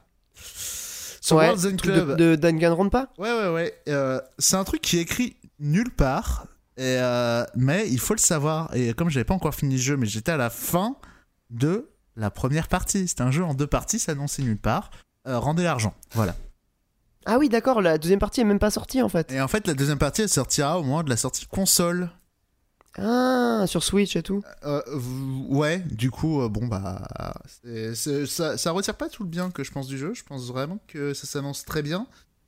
Mais euh, c'est c'est assez sale. Alors, le jeu est pas à la vente, il est que euh, sur abonnement pour l'instant. Donc, Sur euh, le l'Apple Arcade? j'imagine que c'est pour ça qu'ils ont pas les avocats au cul. Mais euh, sinon, ouais, c'est assez, assez crado. C'est un peu bâtard, ouais. Je comprends. Euh, clairement, ouais, c'est. c'est Bah, du coup- part partie 1. On peut conseiller aux auditeurs de d'attendre la sortie console euh, avant de le faire. Ouais, après, c'est quand même un bon moment à faire. Enfin, vous voyez. Vous êtes grand. C'est à vous de, à vous de juger, hein, n'est-ce pas, comme dirait, euh, comme dirait l'autre. Euh, merci, merci messieurs. J'espère que c'était un podcast qui, qui, qui vous a plu. C'était un bon moment en tout cas. Toujours un plaisir d'enregistrer avec vous. Merci pour ce moment. Merci pour Euh, ce comme moment. disait l'autre. Ouais. Euh, on va, on va se, se quitter là-dessus. Euh, on, va, on va tranquillement aller manger, parce que je commence à, à- nourrir un appétit euh, certain pour, euh, pour mon dîner. Enfin, en tout cas, j'ai faim, quoi. bonne, euh, bonne soirée à, à- à vous. Merci les auditeurs et les auditrices. Bonne soirée, ceux qui nous écoutent. On se dit euh, rendez-vous le mois prochain. Et euh, des gros bisous. Ciao. Gros bisous, salut. Salut. Salut.